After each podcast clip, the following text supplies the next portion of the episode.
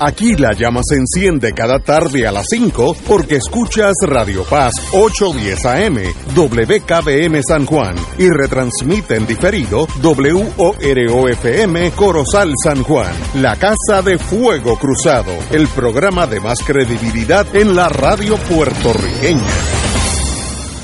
Esta emisora y sus anunciantes no se solidarizan necesariamente con las expresiones que escucharán en el siguiente programa.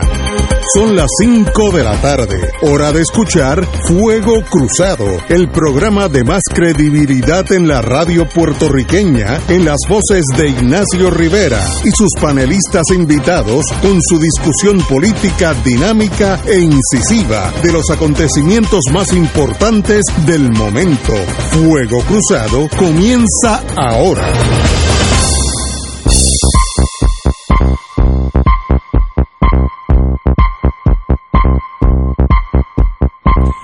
Muy buenas tardes amigos y amigas de Fuego Cruzado. Hoy es un día de incertidumbre, no porque está lloviendo, sino que en lo que antes de empezar el programa eh, yo pensaba que ya esto estaba planchado.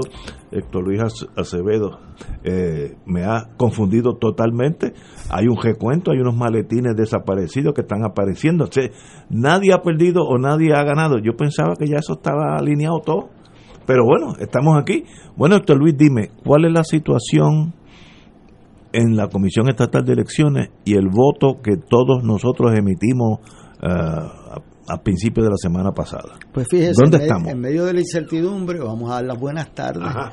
Buenas tardes. Y además recordar que es el día del veterano. de los veteranos sí. que con honra sirvieron a este país. Y el veterano. Hay eh, 130, había 135 mil veteranos hace como dos o tres años que chequeé el número.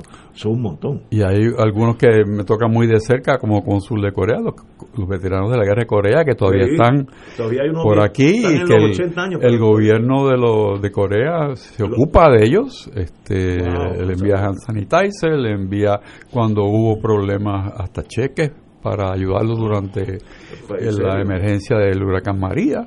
O sea que es- son unas personas muy queridas, muy respetadas. Y si tú vas a Corea y dices que es puertorriqueño y hay una persona de más de 40 años, te van a hacer una reverencia.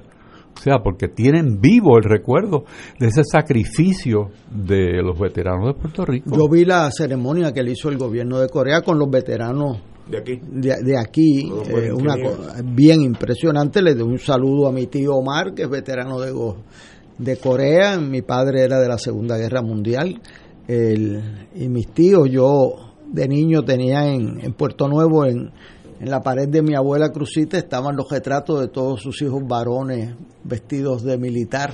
Eh, porque ese era algo de su, de su quehacer. El, el Día del Veterano que se celebra hoy era el día del armisticio de la Primera Guerra Mundial, eh, que es una guerra donde nosotros no tuvimos eh, eh, muertes de combate, hubo una muerte de- por estar en el ejército, pero no fue de combate. Eh, don Rafael Hernández, el compositor, fue soldado, mandaron a Panamá. Aguadillano. Eh, a Guadillano En la Primera Guerra. la- en la primera guerra. Wow. No, no hubo combate. Donde hubo, eh, en la segunda sí hubo, eh, lo que hacían era mop-up operation, más los puertorriqueños que estaban en las unidades regulares del ejército. En la marcha de Batán hay un puertorriqueño, eh, prisionero Sí. de guerra, sí. Fue juez después. Este, o sea, ¿Cómo se eh, y el, el, ¿cómo se- el general del Valle, que era el, el Sí, artillero también. principal de, de los Marines, era puertorriqueño, más muchos otros, ¿verdad?, que estaban en diferentes unidades, donde más bajas hubo fue en Corea.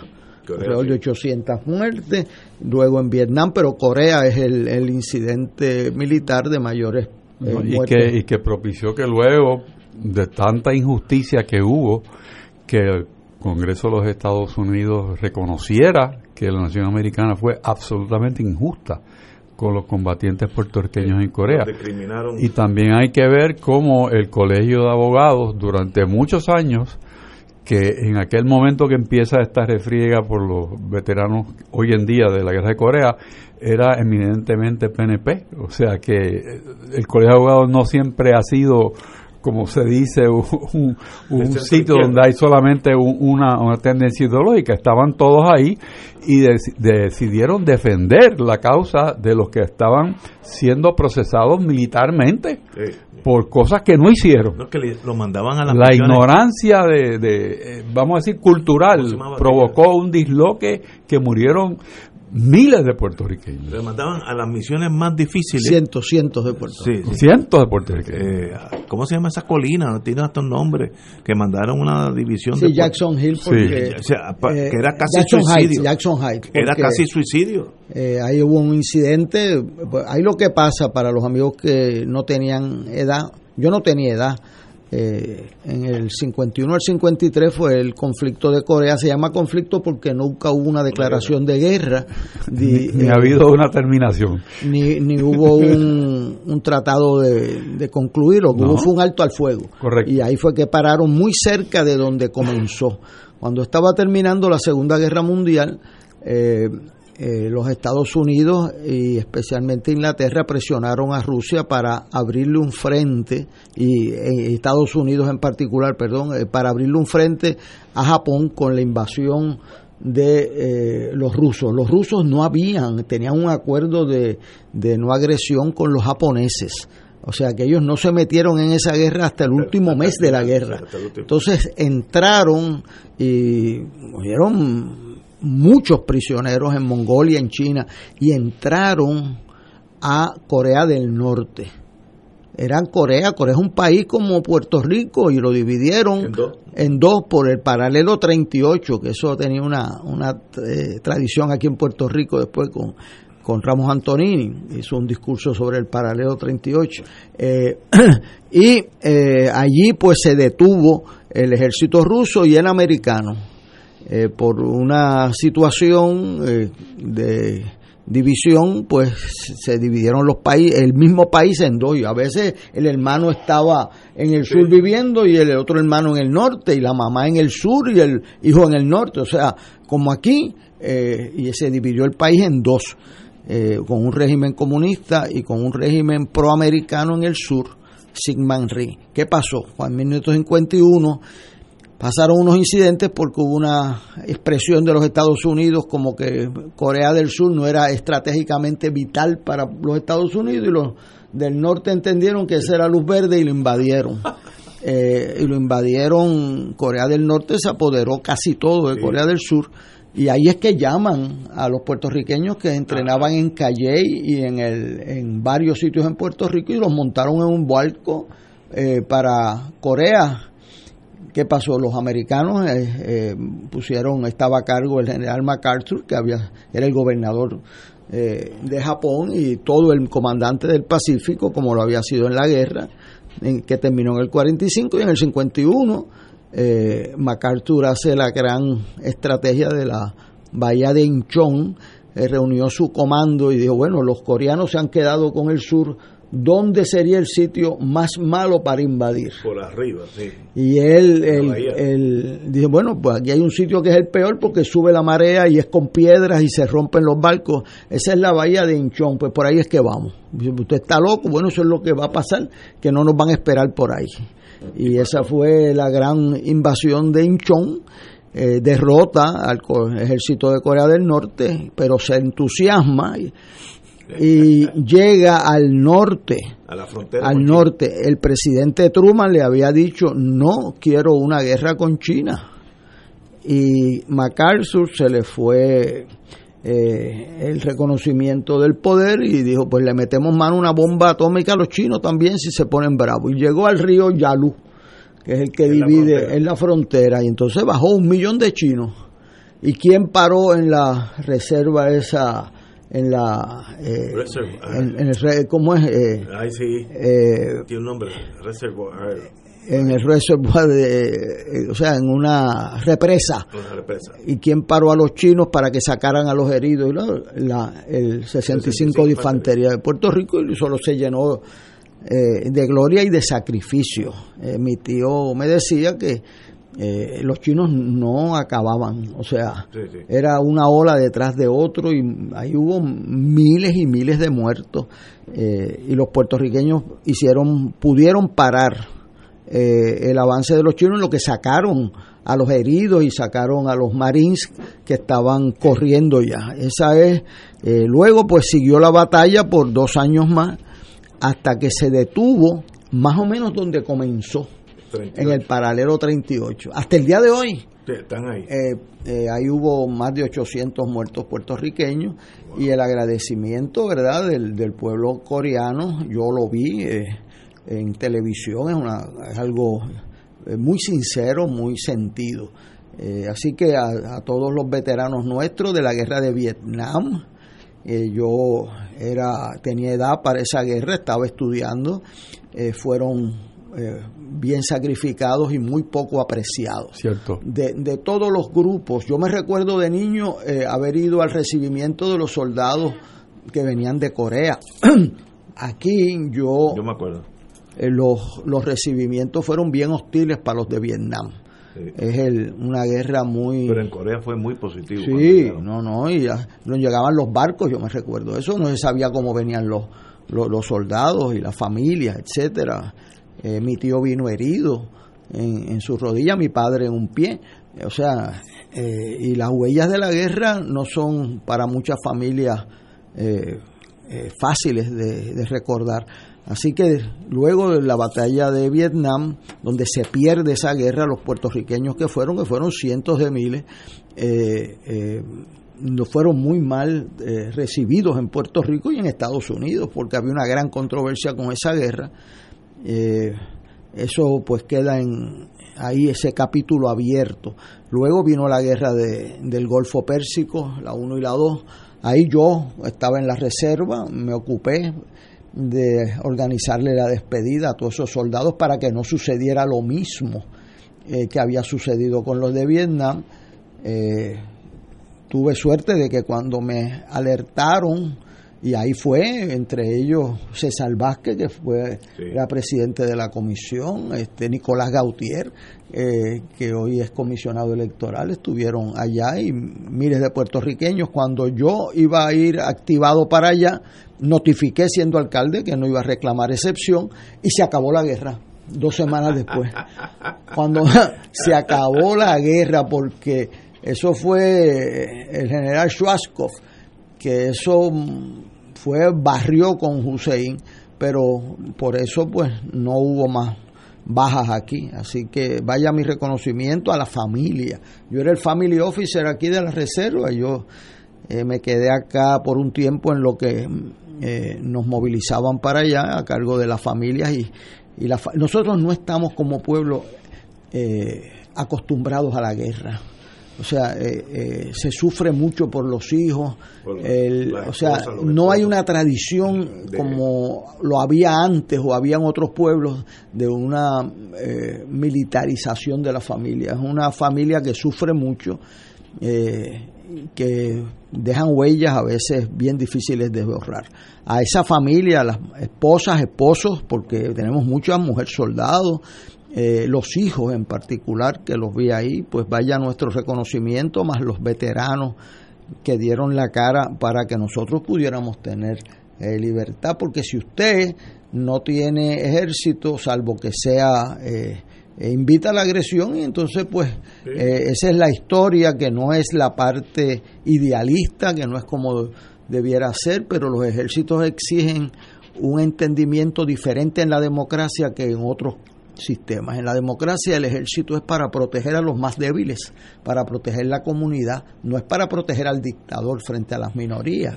Eh, y, por eso ayer votaron al secretario de la Defensa de los Estados Unidos. Vamos a hablar de eso ahorita, porque ahí hay un plan. Ese tema es complejo. Sí, ese tema es complejo. Muy complejo. Vamos, tenemos que ir a una pausa, entonces vamos a, vamos a, un paréntesis, vamos a la guerra aquí local, donde, hay, unas trincheras ya, el, el, el concertina, ¿cómo se dice? El, el alambre de púa ya se ha puesto entre unos y otros y han calado bayonetas. ¿Dónde va a parar esto? Héctor Luis sabe, yo no. Vamos a una pausa.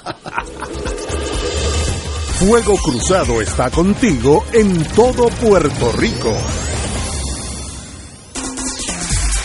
Marta o Moraima, ¿quién tiene el mejor plan? Yo pago cero en medicamentos. ¿Y tú, Moraima? Yo cero comprado en. ¿Marta? A mí me dan 90 pesos en OTC. y a mí cinco mil en dental. Ambas ganan con MMM Elite, el plan que cuida tu salud y tu bolsillo. Llama y oriéntate. MMM Healthcare LLC es un plan HMO con un contrato Medicare. La afiliación en MMM depende de la renovación del contrato. En Oro 92.5 FM, Radio Paz 810 y el Canal 13 estamos trabajando a tono con la emergencia que en estos momentos está viviendo Puerto Rico. Estamos ofreciendo nuestros servicios al máximo con el personal disponible según nos permitan las circunstancias. Si tiene un mensaje para ofrecer a sus asociados, clientes o personal, solo tiene que llamar al 787-349-7949 787-552-0825 y nuestros empleados le comunicarán al personal de ventas para atender su necesidad. A nuestros clientes estén en comunicación con su ejecutivo o ejecutiva de ventas que continúan ofreciendo sus servicios como de costumbre. Recuerden los teléfonos 787-349-7949 y 787-552-0825. De todo un poco, con Manolo Almeida, el más ameno en tus mañanas por Radio Paz 810 AM, de martes a viernes a las 9 de la mañana. Notas positivas, salud, ambiente, negocios y entretenimiento. Manolo Almeida, doctora Bárbara Bustillo y la periodista Frances Raya. De todo un poco, martes a viernes por Radio Paz. ¡Estamos vivos! Y ahora continúa Fuego Cruzado.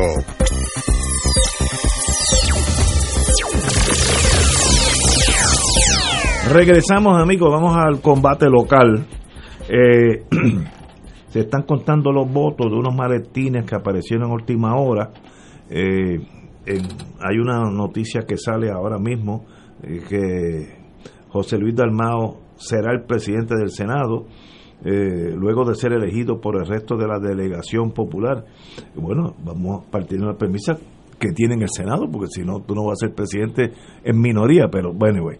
Pero el que sabe de esto es José Luis. Jorge, Héctor Luis. Eh, ¿Dónde estamos? ¿Cuál es? Hay una especie de, de dudas ahora. Yo el martes o el miércoles ya tenía casi todo claro. Ahora hay hay, hay dudas. Este, ¿Dónde estamos? Estos maletines fantasmas, ¿qué, qué quiere decir eso? Bueno, este, esto no es como la vida de, de, Ignacio, que entre más años pasan, pues le surgen más dudas, ¿verdad? Tenía la certeza de la juventud y entre más años pasan, pues... Entre el, eh, entre el miércoles y hoy, martes, el miércoles, en una semana tengo más dudas que hace una semana. Bueno, lo que pasa es que... ¿Dónde estamos? Vamos a coger un poquito de perspectiva. Hay un problema muy serio en la comisión de falta de control y la cortesía fundamental de un funcionario electoral es la precisión.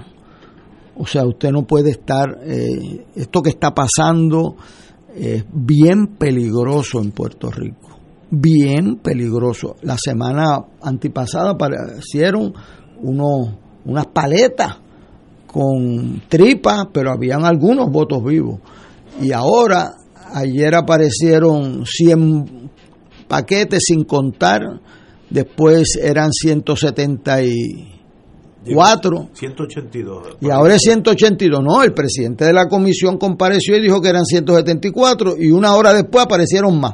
Oye, pues, paquete que sale, paquete que entra, eh, tiene que haber un inventario, un control de esto, porque aquí tú no puedes dar resultados inciertos. O sea, esta es una situación que requiere acción del presidente. Eh, que ciertamente yo aprecio mucho que sea él y no el que estaba. Imagínense, yo le decía aquí a Héctor Richard, imagínense que hubiésemos tenido al presidente anterior. en la calle. Esto no lo para nadie. Este presidente, pues, eh, va a tener que hacer una de dos cosas, que ya vi que hizo una, pero tiene que o destituir la persona o ponerle a la vicepresidenta o alguien que sea responsable y que sepa hacer un inventario. Él es ingeniero y él tiene que saber cómo se hacen inventarios. Todo el mundo sabe que si yo doy 200 paquetes para afuera, pues tienen que regresar 200. Ah, tienen que haber contabilidad, eso no es ninguna. Usted no necesita ir a la universidad para contar eh, 200 eh, maletines y 200 maletines que regresan. Eh, eso es muy peligroso, muy mal esto. también tengo que decir que él pues dio la cara, ¿verdad? Este, pero tiene que tomar una acción para restablecer la credibilidad. ¿Cómo usted va a certificar a alguien y aparecen miles de papeletas después sin contar? ¿De dónde son? ¿Cómo llegaron ahí? Pues, pues si, si la directora no puede, tiene que salir de ella para que se sepa ahí que no hay impunidad en la incompetencia. Eh, también pasaron cosas, se apareció Rivera Chats, un agente de Rivera Chats en la cárcel en la cárcel y él no él tiene que ser por partido, pero era para velar a las de su partido, pero es que eso es un delito. Usted no puede intervenir en un escrutinio. Usted no puede aparecerse allí, o sea, estos descontroles, lo que pasa en unos colegios, mire, a mí me consta que dos personas de alguien que está sentado aquí pidieron el voto por correo y no les llegó. Él llegó porque una dirección mal escrita, otro no sabemos qué pasó. La viuda de un exsecretario de Estado de Puerto Rico solicitó los papeles, dos mil personas de voto a domicilio y no llegaron, no se procesaron y después dijeron que vaya al coliseo, pero si está encamada, ¿cómo va a ir al coliseo? O sea, y esas cosas pues hay que investigarlas y adjudicarlas y no puede haber impunidad. Entonces, pues eso nos pasó con el voto de los muertos, que empezaron a aparecer muertos solicitando voto encamado en el 2012 y nadie ha ido preso. Y el que se inventó eso está por allí en el Coliseo todavía. O sea que son momentos difíciles. Eh, yo creo que el presidente es una persona seria, que ha merecido el respaldo de todos los partidos, pero tiene que actuar, no puede seguirle apareciendo. O sea, no puede empezar un escrutinio general si usted no sabe este, cuántos paquetes tiene pendiente del voto adelantado. Yo anoche hablé con un alcalde que me dice, mire, los votos adelantados míos no me cuadran.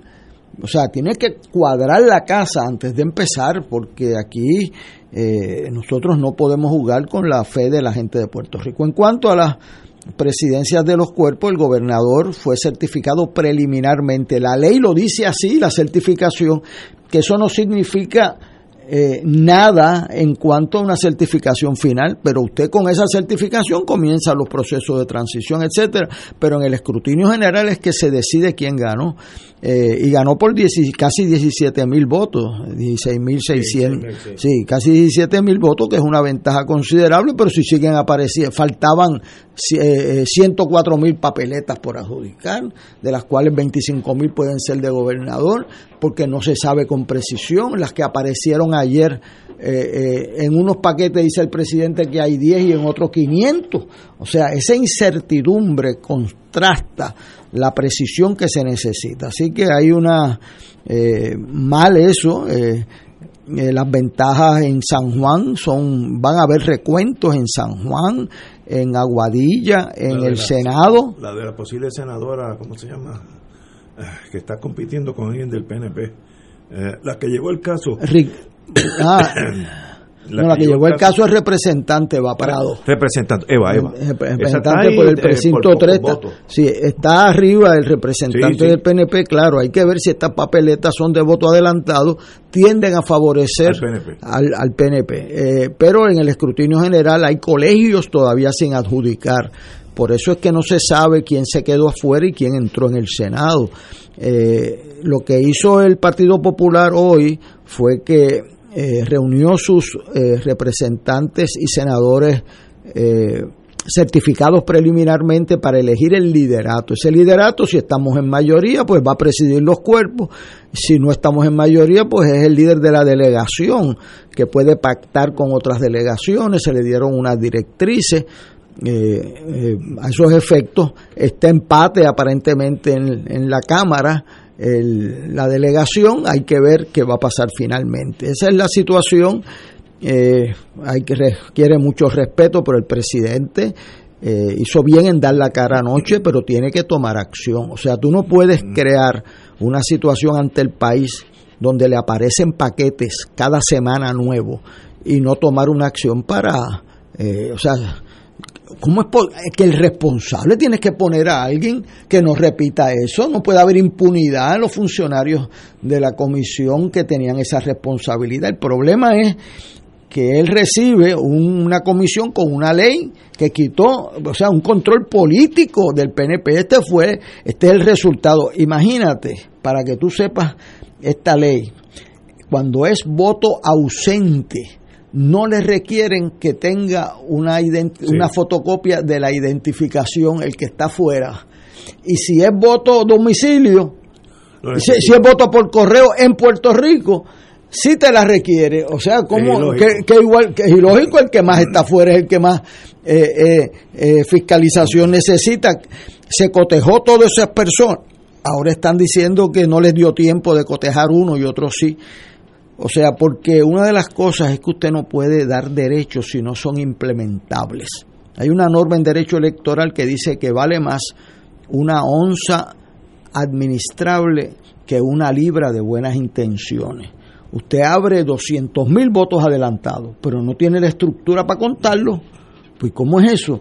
Usted dice que le va a dar voto por correo y, y no tiene las direcciones de dos mil personas. O sea, para y entonces pues cuando eso viene para atrás tiene que tener la estructura. Entonces aquí se hizo esto a galope se hizo atropellado eh, se hizo contra todos los partidos de minoría que resultan ser la gran mayoría. O sea el Partido Nuevo Progresista sacó 42% en la elección pasada y en esta 32 bajo 10 es interesante eso. Estadidad sacó 53 y el PNP 32, ahí hay 21, por lo menos aquí en Río Piedra contamos así. Este, y, eh, o sea, es un partido de minoría. Entonces, la mayoría de los partidos denunciamos esa barbaridad y algunos miembros notables, como diría Víctor Frankel, pocos pero buenos, demuestran la última libertad del ser humano, que es su capacidad de reacción aún en circunstancias sumamente adversas. Y eso pues PNP de gran decencia salieron a decir así no se brega con la ley electoral y mírenlo ahora. Todas las denuncias que hicimos aquí. me acuerdo, me acuerdo. Todas las denuncias, ahí están. Eh, suerte que renunció el presidente de la comisión.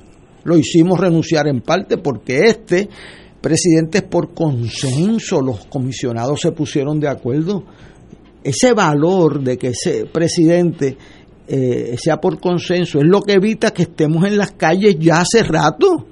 Es una gran diferencia. Y es una gran diferencia. Espero que puedan adjudicar finalmente esos votos y que cercioren de que no ha habido eh, gran, eh, irregularidades que hagan la diferencia. Ese es mi estimado. Este, bueno, vamos a una pausa, continuamos con este tema que nos falta mucho para yo dejar de estar confundido. Vamos a una pausa.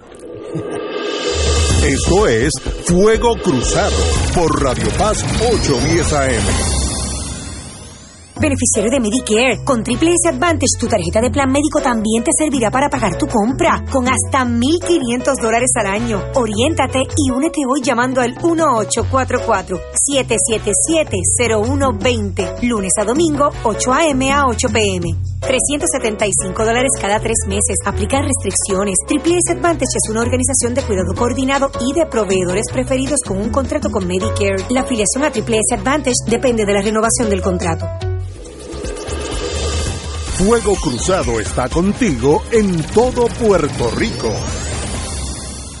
El municipio de Carolina quiere que te protejas y que estés alerta para evitar el contagio al COVID-19. Evita las multitudes y las reuniones con personas que no viven contigo. Establece seis pies de distancia de otras personas. Cubre tu nariz y boca con una mascarilla cuando estés fuera de casa. Lávate las manos con agua y jabón y desinfecta las áreas que tocas con frecuencia. Llama a la línea confidencial de ayuda a ciudadanos positivos de Carolina al 787-701-0995. Porque te queremos saludable, edúcate, protégete y evita el contagio. Autorizado por la Oficina del Contralor Electoral. 2.6 millones de autos en Puerto Rico, algunos de ellos con desperfectos.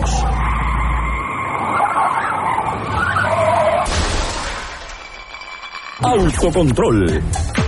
Tu carro. Tu carro. Tu mundo. Lunes a viernes a las 11 de la mañana por Radio Paz 810 AM.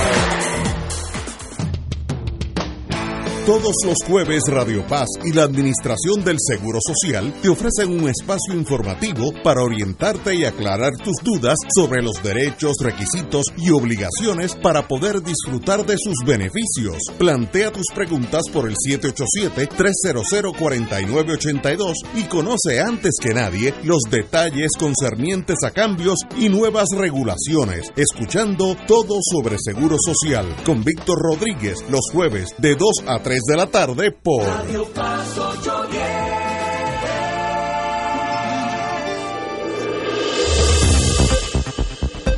Y ahora continúa Fuego Cruzado.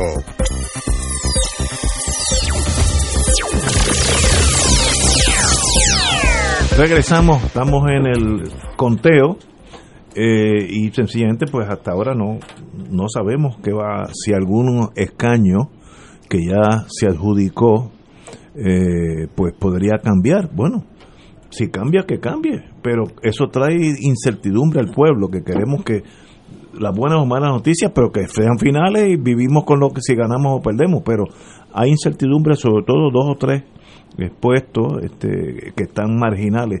Creo que también en, en Culebra y en Vieques la diferencia eran dos, votos. Culebra, dos votos. Culebra, dos votos. Pues eso sí que puede cambiar el, el, el, el alcalde. ¿no? Eh, así que hay incertidumbre, pero para eso está la Comisión de Estatas de Elecciones y como dicen en el Navy, do your job. Hay que hacer el trabajo. Compañero. Dentro de esa confusión, yo creo que lo más interesante es el presidente de la comisión, porque él viene de un mundo diferente. Eh, al escucharlo uno sabe que no que no está en su cancha, pero tiene una cosa muy importante. Él quiere que todos los votos se cuenten. Puntos. Eso eso lo ha dicho. Admite los errores. Y, y tiene una frescura en el hablar porque dice lo que piensa y lo que cree. O sea, no está escondiendo cosas. Eh, a veces, pues, esa franqueza le, le, crea confusión al que está escuchando. Pero él es el primero a admitir que él también la tiene. O sea, que, que en ese sentido, pues, alabado sea Dios. O sea, que tenemos a alguien íntegro ahí. Ahora, eso le da a él el derecho a su nombre, como decían, pero el resultado es de él también. Porque cuando, como tú dices, Ignacio, when in command, you command. Exacto. O sea, eh, el buck stops there, eh, como decía Truman. O sea, no, el presidente tiene, por ser el presidente, que ser un gran coordinador, etcétera, pero el resultado está en su espalda. O sea, y él tiene que ejecutar, que es uno de los problemas que tiene este país, la ejecución operacional de esa comisión, pues está el garete. Y no tengo que decirlo yo, lo dice él con su boca de comer cuando despride el, el desmamolle, como dirían en mi pueblo, que tiene allí. Porque, ¿cómo es posible que él dice que en una noche él dejó tantos maletines en un sitio y el día siguiente va a estar en otro sitio y nadie le puede decir cómo se movieron? O sea, eso, eso dice, wow, si eso pasó y tú eres el jefe, el mallillo mayor, eh, ¿quién está en comando? O sea, ¿quién, ¿quién es responsable por lo que pasa allí? Entonces, pues siempre dice que son eh, operaciones de balance, pero aquí tiene que haber un balance mayor que otro, porque si esto está pasando y los partidos están supuestamente allí representados, o se fueron a dormir o los durmieron, porque no, tampoco uno puede, digo, en la calle Nueva Guadía dice eso y da una bufetada. O sea, no hay manera que tú seas más tonto que los tontos. Y eso es lo que estamos hablando. O sea, ¿cómo, cómo tú justificas que eso esté pasando y no haya una supervisión? Una cámara, algo que demuestre quién entra y quién sale, quién mueve los paquetes, cuántos paquetes hay, cuántos salieron. Eso, eso lo llaman una cuenta gallega en otro sitio. Eso suma y resta. Pues eso no está pasando. Ahora, vuelvo y digo, la intención que él tiene, la verticalidad de él, la honestidad intelectual que tiene, se ha ganado el respeto del pueblo. Eso lo lleva hasta cierto punto. Yo creo que se le está acabando la gasolina por credibilidad. Ahora es, tiene que empezar a producir resultados. Y no tiene mucho tiempo. Eh, eh, según lo que está saliendo ahora, a las 10 de la mañana ya había 60 mesas donde había un representante de cada partido, que son cinco, eh, en el primer piso y comenzó en el primer piso y comenzó el, conteo. Eh, ¿Tú qué sabes de eso? ¿Cuánto tomará eso un día? No, yo no sé. Eh, ese conteo de lo que falta, ¿cuánto sabremos? Pues mira, ganó el de Culebra no ganó el que ganó, sino que el otro, ¿sabes? ¿Cuándo sabemos el final? Bueno, eso vas a tener que esperar el escrutinio general porque a él le preguntan cuántos votos hay allí. Y él dice de 3 a 4 mil votos. Bueno, pues mire, eso no es aceptable porque son 3 o son 4 mil. Un funcionario electoral, imagínese, yo gané por 29 votos de un cuarto de millón y tú me hablas a mí de 3 o 4 mil. Tú, tú, me hablas a mí de 3 o 4 mil, eso tú sabes, eh, uno gana por un voto. Este, y aquí. me da la impresión que él tampoco sabe. Pues que él no sabe. Entonces, por eso si, él no sabe, ¿cómo va a preguntar a mí? Este, pero si le mueven las cajas y no lo sabe, tiene que tomar control de esa pero Tiene que tomar control y los partidos están allí, tienen que ayudarlo a que eso no, o, sea, esto que pasó, que va que ahí hay cansancio, no tenían experiencia, todo eso es verdad. Pero aquí se están jugando las elecciones de, de Puerto Rico. O sea, el alcalde de San Juan no se sabe quién es si es Miguel Romero o es Manuel Natal y hay que respetarlo, que por cierto lo, lo, dije ayer en televisión y lo repito aquí hoy. Eso de poner una caja de muerto a Manuel Natal en el Coliseo, una falta de respeto a la democracia. No es a Manuel Natal, es a la democracia. Y si lo hizo el PNP, muy mal hecho. Y Romero tiene que castigar al que hizo esa poca vergüenza. Y si lo hizo el Partido Popular, peor. Y si, o sea, aquí nadie puede faltarle respeto a un adversario. ¿Por qué? Porque eso es lo único que nos salva. En esas mesas se tienen que, se llevan bien normalmente. Yo he estado allí más en recuento que ninguno. Gautier estaba conmigo en Valencia. O sea, lleva 40 años contando votos ahí. O sea, eh, eh, el respeto entre los partidos es lo que permite. Pues si no se echan a las manos en las mesas, no se cuentan los votos. O sea, tiene que haber un respeto, pero tiene que haber un control. Eh, eso que, como yo concurro con el licenciado Richard de Cardona, este, eh, eso no puede suceder, se le está yendo a la comisión su credibilidad y dése cuenta que, esa credibilidad es la que permite que si usted ganó, le respeten su victoria y si usted perdió, usted acepte su derrota, pero si, si no, si le aparecen paquetes después que usted, eh, eso lo dijo Charlie Delgado, mira, aquí querían que yo aceptara y ahora le aparecen miles de votos sin contar. ¿Ah? O sea, el que pierde o el que gana tiene derecho a que se cuente con precisión y eso pues, eh, él dijo de 3 a 4 mil, eh, esas son papeletas aparentemente que la máquina rechazó, porque las máquinas, contrario a los tecnólogos, no leen muchos votos.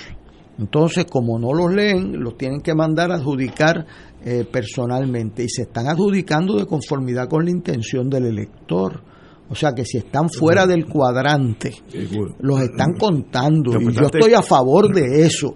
Y es cuando me es a favor y cuando me es en contra. Cuando ven el escrutinio no pueden aplicar otro criterio. Tienen que respetarle la intención a los electores. Y si él votó en, en la insignia del PNP, que no es en el cuadrante, hay que contarle ese voto al PNP. Y si votó en la pava y votó en el retrato de un candidato y es clara, hay que contarle ese voto. Y así se está haciendo pero eh, la ley no los ayuda. Así que el presidente va a tener que saber que eso le viene de camino en estas elecciones cerradas. Porque si te deciden una elección por nueve votos, por diez votos. Eso cambia, eh, puede variar. Puede variar, entonces no puede tener una norma variante. Y la norma es que usted le tiene que respetar el derecho como el elector lo marcó es identificable su intención, pues respetado sea. Y si ganó el PNP, pues bien. Y si ganó Victoria Ciudadana, bien. Y PPD, también. Así que nos esperan unos días de gran tensión. Él, como dice Héctor Richards, eh, se ve como una persona eh, que tiene la mejor intención, pero eso lleva hasta la parada 15. Parada 15 usted cogía el carro para Guadilla, ¿verdad? Este, allí eran los carros públicos y hasta ahí lo lleva la buena intención. De ahí en adelante Hay que, Tiene que pagar peaje. tiene que pagar el peaje. pero mira, matemáticamente, según lo- el parte de prensa que está saliendo ahora, hay 60 mesas con los cinco representantes. Así que ya eso está adjudicado, según aquí. Y hay 182, vamos a, vamos a simplificarlo, 180. Así que son tres, tres maletines por cada mesa. Que eso no debe ser grande. excepto- sí, pero fíjate el problema. El problema es qué tipo de papeleta, porque están allí porque no las leyó la máquina. Ok. Entonces, si no las leyó la máquina, las meten de nuevo, entonces tienen que ir uno a uno y tienen que ver de qué de qué precinto. Entonces, aparentemente las habían mezclado, que habían de más de un precinto, y eso sí que es un problema. Eso mencionó el presidente. Eso, pero ¿y cómo las mezclaron? O sea, ¿a quién rayos se le ocurre mezclar? Porque eso no se puede mezclar. Eh, porque esas papeletas él debe tener un inventario separado para que después no aparezca alguien diciendo yo las mezclé de las que allá y me las trajeron y quién me trajo ese paquete. Toda esa cadena de evidencia hay que tenerla bien Pero claro. Te hago una pregunta. Si una, un paquete, en un maletín de esto aparecen 20 papeletas votadas en adjunta, ¿ok? Para el alcalde, el representante de son, lo que sea, y eh, 20 en Trujillo Alto, y las mezclan. Eso no tiene un distintivo que se sepa que este es de adjunta y aquella de Trujillo Alto. Bueno, la máquina se supone que pueda identificar los funcionarios también, porque las papeletas son diferentes. Las del gobernador son iguales. eh, porque Las esas del son- gobernador pero son la iguales, los- pero las representantes, legislativas son eh, diferentes, varía, son varía. 110 Sí. diferentes y 78 alcaldes diferentes. Entonces, Hay que separarlas entonces, casi manualmente, sí, básicamente. bueno, pero la máquina las coge las cuatro. veo, veo. La máquina las coge las cuatro, lo que hay que estar seguro de que ten- son papeletas válidas. Eh, eso me, me preocupa mucho y eso que pasó de que él diga con, con gran ¿verdad? soltura, yo dejé los paquetes aquí y aparecieron en otro lado. Eh, eh, él- o sea, vamos a ponerlo en su lenguaje. Imagínense en el cuarto de evidencia del Tribunal sí, Superior de Ponce, donde él estaba, ¿verdad? que usted tiene un caso criminal de asesinato en primer grado y el arma de fuego homicida, de momento la van a buscar y está en otro sitio de donde usted la dejó anoche. ¿Qué diría el abogado criminalista Ignacio? Ignacio. No, si se rompe esa cadena, no es admisible en evidencia. Ah. Se acabó. No, no, no entra. y, Por y no ejemplo- es, y no es lo mismo con los votos. De eso sabes tú, yo no. Pero en evidencia es así. Ah. Si se rompe la cadena de evidencia. Imagínate que él, juez presidiendo un juicio de, de asesinato en primer grado, el arma homicida la muevan de sitio. Ignacio dice que no es admisible. No es admisible, de eso no hay duda. O sea, el mismo cuidado que usted tiene en un caso de esa naturaleza, lo tiene que tener en el caso de la libertad, de la democracia. Ser- debiera ser. Explícale al alcalde de Culebra. Ah, o a la alcaldesa de Ponce, o a- que los votos de ella aparecieron en otro sitio y ahora aparecen miles de votos. Imagínate, eh, eh, la alcaldesa de Aguadilla, eh, o sea, eh, yo quiero decir que yo he bregado con ese sistema, hay funcionarios de excelencia en todos los partidos políticos. Pueden defender sus votos, pero yo vi una cultura de respeto allí y vi dos o tres bandidos también. Hay bandidos, pero el- la cabeza, o sea, el- eh, los presidentes de los partidos tienen que ayudar en el lenguaje. ¿Y qué pasa? Pues cuando tú tienes personas de mala fama a cargo de tus asuntos electorales, pues tienes un peso ahí bien difícil y eso sucede en un caso en particular. Aquí me dice un amigo muy querido, el arma, de- ya que estamos hablando de armas de fuego, el arma de la democracia es el voto. Es el voto. Y, y no se puede romper la cadena de evidencia. Y no Ah, se porque- puede romper la cadena. Aplica muy Lo bien. dijo Ignacio, que lleva 100 años de abogado criminal. Mira, eh, antes de irnos, la- una cadena de evidencia rápido. Vamos a decir que alguien mata a alguien y yo soy el, el- policía que llego allí primero. Ahora se ha puesto de moda llamarle first responders. No, el primero en escena en español. Pero anyway, yo cojo la pistola. Y 45, número 1, 2, 3, 4. Ok. Yo la cojo, le pongo un papel, una bolsita, ponga Ignacio Rivera, eh, primero en escena, el día tal, la pistola esta. El superintendente mío es Héctor Richard. Héctor la recibe. Le pone Héctor Richard, recibida tal día. Que, ay, de ahí va a Héctor Luis Acevedo, tal, y de ahí va a Willy que está en el almacén. Si eso se rompe, ¿cómo yo pruebo que esa pistola fue la que mató a Chencho? Pues, pues, ah, por la balística, etc. Pero la pistola no. Yo, yo no sé qué esa fue. Ah, y si yo la cambiaron. Porque una pistola tú le puedes cambiar a, el a cañón. esa persona le van a quitar la libertad Sí, y, a no- y hay otro, el alcalde, el representante, el control de la Cámara y en el Senado, se tiene que tratar con igual o mayor Sí, consideración porque no es una persona, es el colectivo. Correcto, es el pueblo. O sea, y, y, y la honradez y la precisión de esas decisiones eh, no, no toleran Pero la confusión que hay hoy. Hay que poner la casa en orden antes de seguir adelante. mientras más rápido se acabe la confusión, mejor para todos. Oh, Mire, yo, como yo no he estado tan cerca al fuego como ustedes dos, pero si gané, gané, y si perdí, perdí. Ahora que sea de verdad. Sí, yo he ganado y he perdido. Tú- exacto. Tú has hecho, los, tú estás en los dos mandos. Sí, Y- y fair. y gané por 29 votos y perdí por un montón. La ventaja de perder por un montón, Que no hay que contarlo. pues que tú te, o sea, eh, tranquilo. eh, que tú te vas tranquilo, pero si tú ganas por poco o pierdes por dos votos, por Sí, nueve sí, sí, votos, Tú quieres que saber tanto que es verdad. el licenciado Richard como este servidor sabemos la explo- lo explosivo Sí, sí. que es la falta de confianza. Oh. Y por eso le estamos dando el espacio al presidente de la comisión, porque hoy por hoy es la institución de las pocas que nos quedan, de las poquísimas que nos quedan, y no le podemos arriesgar por su función su credibilidad. Tenemos que ir a una pausa, amigos, y regresamos con Fuego Cruzado. Fuego Cruzado está contigo en todo Puerto Rico. La tecnología avanzada al cuidado de su salud tiene un nombre. Advanced Imaging Interventional Center. Siempre con innovadores servicios en radiología diagnóstica y un personal certificado brindándole confiabilidad con resultados más certeros en todas sus pruebas. Ofrecemos MRI, tomografía computadorizada, angiografía digital, neuroradiología, sonografía y ahora con nuestro nuevo servicio avanzado de PET-CT para pruebas de alta eficiencia. Advanced Imaging, edificio Arturo Cadilla, Centro Médico San Pablo Bayamón, 269-2442. AESA, la pequeña gigante, te invita a sintonizar su espacio radial AESA Informa todos los jueves a las 4 y 30 pm. Se estará ofreciendo información relevante a los pensionados y jubilados de Puerto Rico. Te esperamos AESA Imparable, auspiciado por MMM Alianza.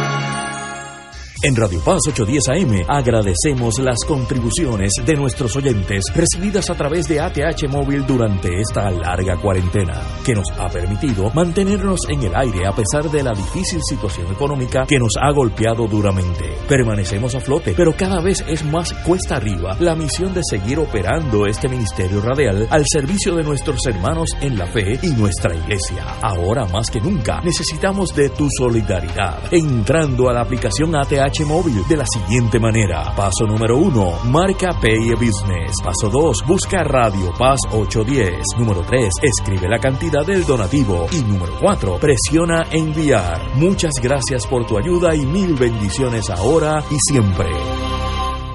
Fanático del deporte, la mejor información y el mejor análisis lo escuchas los sábados a las 2 de la tarde por Impacto Deportivo con Javier Sabat y el más completo elenco en deportes por Radio Paz 810 AM y en las redes sociales Facebook Impacto Deportivo Radio PR Twitter e Instagram Impacto underscore Deport juntos, impactando el deporte nacional. Cada sábado de 9 a 11 de la mañana tendrás un encuentro con De Frente con la Verdad, donde se discuten asuntos que tocan de cerca la actualidad en todas sus perspectivas, las historias que afectan a tu diario vivir, estos y otros temas analizados desde el punto de vista evangélico. De Frente con la Verdad, todos los sábados de 9 a 11 de la mañana por Radio Paz 810. Y ahora continúa Fuego Cruzado.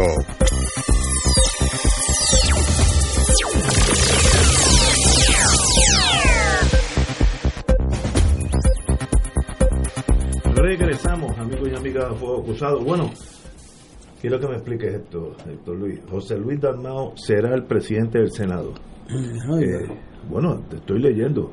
Oscar Serrano, que es un periodista de primera, eh, en, lo que, en, en lo que será su sexto término en el Senado de Puerto Rico, el senador José Luis Dalmao se convertirá en presidente de la Cámara Alta a partir del 2 de enero.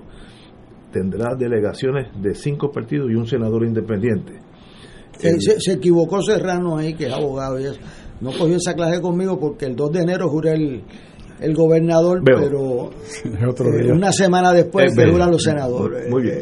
Eh, pero ya eso es un hecho consumado. Eh, eso es un- explica- da- dame tu versión. Bueno, al día de hoy el Partido Popular tiene 14 votos en el Senado, que es la mayoría, son 27 y tiene 14. Claro, eh, ahí hay pues que terminar el escrutinio general que coge tres semanas, el resto del mes de, de noviembre, y esperamos que se confirme y que José Luis asuma la presidencia del Senado.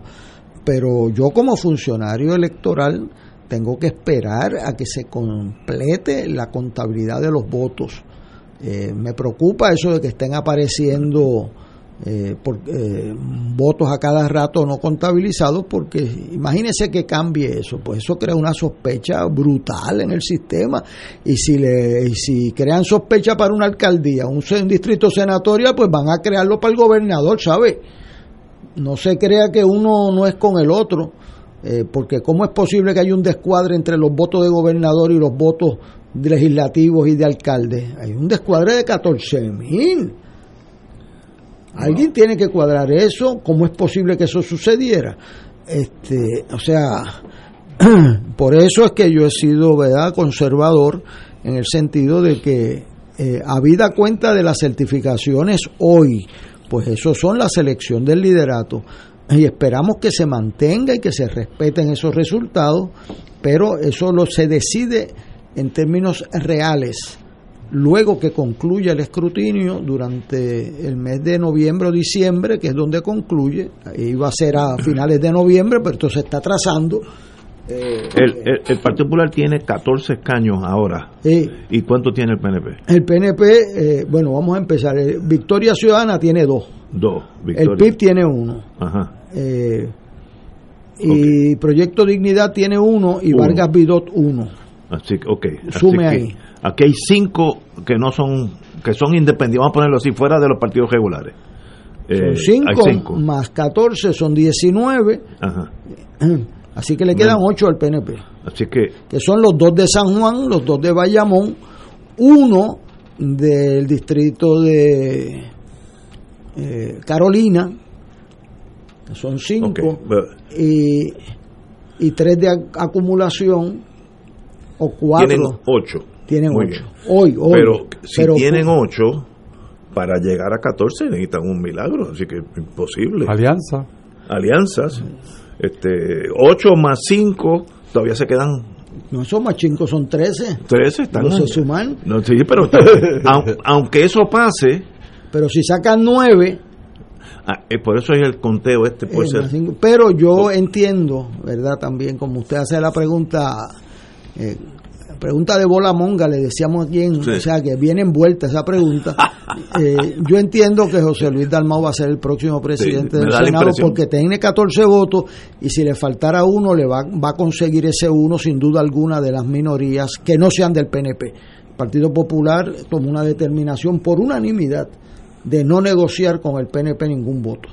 Wow. Este, ¿Y eso que- es inteligente o eso es Ah, emocional? No, eso no es ningún emocional, No. a menos que usted no sepa leer los resultados de las elecciones. El Partido Popular, su mayor amenaza es que lo vean como igualito al PNP. Y con transacciones con el PNP no se va a lograr la presidencia de los cuerpos. Que busquen los votos si le hace falta, y yo espero que no le hagan falta en ninguno de los dos cuerpos, que lo busque con los otros partidos emergentes, eh, pero con Tomás Rivera Chani y con Johnny Méndez puede negociar la presidencia ninguno. Esa fue la determinación de la Junta de Gobierno del Partido Popular por unanimidad. ¿vale? Este, Entonces- porque eso pues necesitaban dirección, dirección, porque este país adjudicó de manera contundente que la conducta de los legisladores del Partido Nuevo Progresista ofendía a la democracia puertorriqueña. Así que, Pero por mire, los números me da la impresión que el Partido Popular tiene el Senado. yo creo Por que sí, sí, no. y A menos que pase algo también. estrambótico. Pero, pero es que esa palabra estrambótico dejó de ser estrambótica cuando aparecieron 182 paquetes ayer, ¿sabes? Este, eso le crea una inseguridad con, o incertidumbre. Pero yo entiendo que debe el Partido Popular presidir ambos cuerpos legislativos, lo cual abre una situación eh, que ha sucedido antes en el, en el caso eh, de Hernández Agosto, pues era el, el Senado y la Cámara después, ¿verdad? Pero y ahí pudieron superar la diferencia. En el caso de Aníbal Acevedo y la Cámara de Representantes, eso fue un desastre sin mitigación. Así que esperamos que el Partido Popular pueda controlar ambos cuerpos y que los tanto el PNP en el Ejecutivo, si se confirma esa victoria, eh, y el Partido Popular en el Legislativo, eh, piensen en Puerto Rico primero. Eh, y no repitan lo que vimos en estos meses dando aumentos de pensiones, Ah, sí, sí, dando aumentos a, a los empleados públicos y, y no pueden que- cuadrar la caja. Pues eso yo no necesito que venga eh, la Junta Fiscal a decirme lo obvio. Tú no puedes aprobar un aumento si no tienes chavo. Así de, de- derrotamos cualquier presupuesto familiar y denigramos la libre determinación y el gobierno propio de los puertorriqueños. Don Héctor Reyes. Los escenarios que, que uno ve, si fuera el que se discute aquí, el, el real, requiere de parte del gobernador Pierluisi tener un, una actitud de apertura y buscar personas que puedan tender eh, cables de plata eh, con la legislatura. Porque aunque él tiene otra alternativa, que él puede utilizar la Junta de Control Fiscal como legislatura, porque la legislatura Eh, la- se queda chiquita al lado de la Junta. O sea que él tendría una, una alternativa que yo la veo clara, especialmente con su experiencia con esa Junta, porque fue su cliente. O sea que eh, ahí hay una relación bastante fuerte. Pero desde el punto de vista político, a él no le conviene eso. Eso sería si no tengo alternativa. Tiene alternativa. Carlos Romero tuvo. O sea, yo soy producto de esa época. Yo estuve en el medio de eso. Y trabajé con las dos cámaras. O sea, igual que otras personas que estaban en el Ejecutivo, podían trabajar con las dos cámaras. Pero hay y otros se que no. aprobaron presupuestos. O sea que, años por eso, pues cuando yo me fui, no. La, la cosa es la cosa es que hay una hoy un método para trabajar eso exitoso y, y las personas que pudieron trabajarlo pues eh, su huella está por ahí no necesariamente su presencia porque hay uno de ellos que, que está ya con, con el señor pero pero sí se puede se puede se puede hacer ese puente Pero- se puede hacer el trabajo Pa- pe- para eso, el peor enemigo de esa situación de negociación son los egos. Eh, cuando la persona piensa que es el centro del universo, ahí la negociación es casi imposible. Eh, necesitamos gente conciliadora que pueda sentarse en una mesa y decir, pues mira, Y, yo- y, Ignacio, bien importantes los amarres que pueda tener el Ejecutivo. Porque los amarres que van dirigidos a usufructuar el presupuesto son los que evitan que esos consensos se logren. Eso lo tienen que pensar y bien profundamente. tenemos que una... un buen gobierno. Puede ser un buen Seguro, gobierno. seguro. Pero requiere mucho más trabajo. Mucho pero, más trabajo. pero al tener un balance, por ejemplo, la reforma electoral del 83 se hizo posible porque había ese gobierno. en, en esa balance de que nadie tenía el poder absoluto, o sea que pueden salir cosas buenas Seguro. y evitan excesos, pero eh, te necesitamos las personas adecuadas conciliadores, no, no necesitamos macharranes, como dicen por la calle, conciliadores. Eh, es- y es un de cada 100 personas, tal vez haya medio conciliador por los egos y, y- y la inteligencia, eso. Así que eso no es fácil de conseguir. Vamos a una pausa, amigos. Fuego Cruzado está contigo en todo Puerto Rico.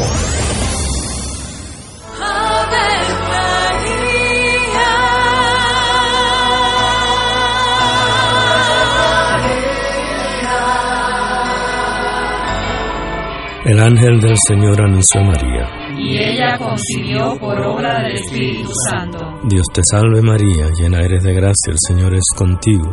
Bendita tú eres entre todas las mujeres, y bendito es el fruto de tu vientre Jesús. Santa María, Madre de Dios, ruega por nosotros pecadores, ahora y en la hora de nuestra muerte. Amén. He aquí la esclava del Señor. Hágase en mí según tu palabra. Dios te salve María, llena eres de gracia, el Señor es contigo. Bendita tú eres entre todas las mujeres, y bendito es el fruto de tu vientre Jesús. Santa María, Madre de Dios, ruega por nosotros pecadores, ahora y en la hora de nuestra muerte. Amén. Y el Verbo se hizo carne. Y habitó entre nosotros. Dios te salve María, llena eres de gracia, el Señor es contigo.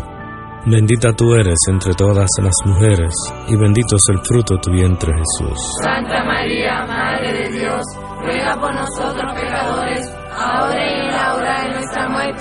Ruega por nosotros, Santa Madre de Dios. Para que seamos dignos de alcanzar las promesas de nuestro Señor Jesucristo. Oremos.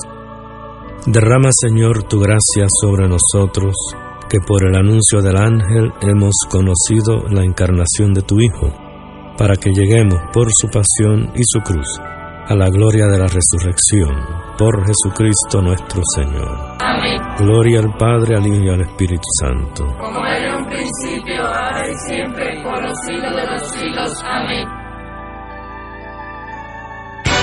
Buenos días familia. Es la casa a la que siempre puedes llegar sin invitación. A las 10 de la mañana, Judith Felicia es tu anfitriona para conversar sobre medicina, psiquiatría de niños y adolescentes, artes, derecho, valores y fe. Todos los días por Radio Paz 810 AM. Buenos días familia. Donde una conversación parece demasiado corta. Buenos días familia. De lunes a viernes por Radio Paz 810 AM. Fanático del deporte la mejor información y el mejor análisis lo escuchas los sábados a las 2 de la tarde por Impacto Deportivo con Javier Sabat y el más completo elenco en deportes por Radio Paz 810 AM y en las redes sociales Facebook Impacto Deportivo Radio PR Twitter e Instagram Impacto underscore Deport juntos,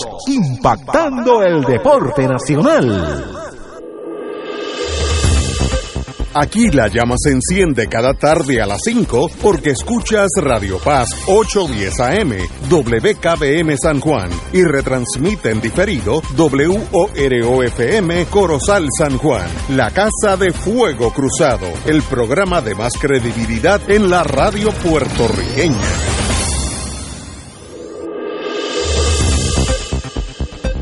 Y ahora continúa Fuego Cruzado.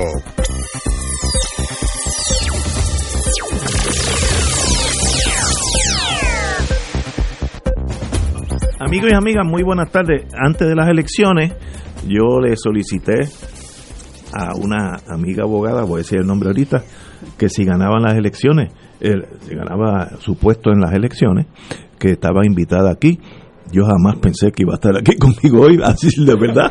Pero no tengo que admitirlo.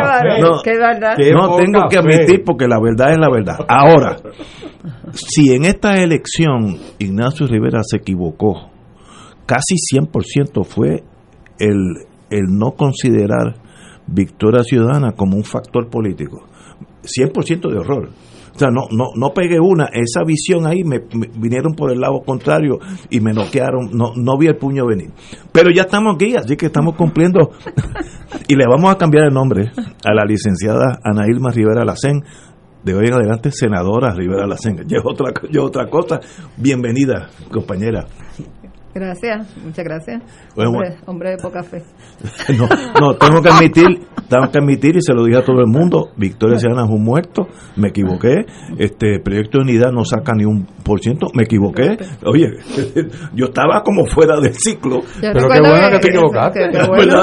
Qué bueno, pero hay que admitirlo, qué bueno. Es La, la que se llama la teoría del voto útil, que es la teoría del pensador francés Duverger, operó en contra. O sea, en los sistemas mayoritarios, a diferencia de los proporcionales, tienden a concentrarse en las últimas semanas en las dos opciones principales. Y aquí, entre más tiempo pasó, menos votos cogían los partidos principales y más los emergentes. Yo tengo que decir que yo eh, creía que en la papeleta estatal el partido eh, Victoria Ciudadana y el partido Proyecto Dignidad iban a sacar más o menos lo que sacaron y el PIB por razones eh, diferentes. Pero en la papeleta legislativa yo entendía, y lo tengo que decir como lo entendía, ¿verdad? Que la papeleta legislativa no iba a reflejar los mismos votos de la papeleta estatal. Y pasó. Pero aquí pasó algo extraordinario en las ciencias electorales y políticas, y es que el voto útil, entre más se acercaba a la elección, por diferentes razones, hay las campañas negativas, las campañas eh, positivas, los partidos emergentes fueron creciendo en vez de decrecer. Sí. Eso, eso es. Que usualmente al Bueno, último bajan. Lo que pasa es que yo, yo recuerdo las veces que yo he venido aquí y que te decía que eso era lo que iba a pasar. Y yo sé que tú no lo creías. Pero me Pero lo yo veías te en lo los dije, ojos. Yo te lo dije desde el primer día. Y yo creo que el voto útil que, que sucedió aquí es el voto útil a favor del pueblo de Puerto Rico. Ya ese discurso del voto útil del bipartidismo, No, eso ya se fue a la historia. Eso lo estábamos diciendo.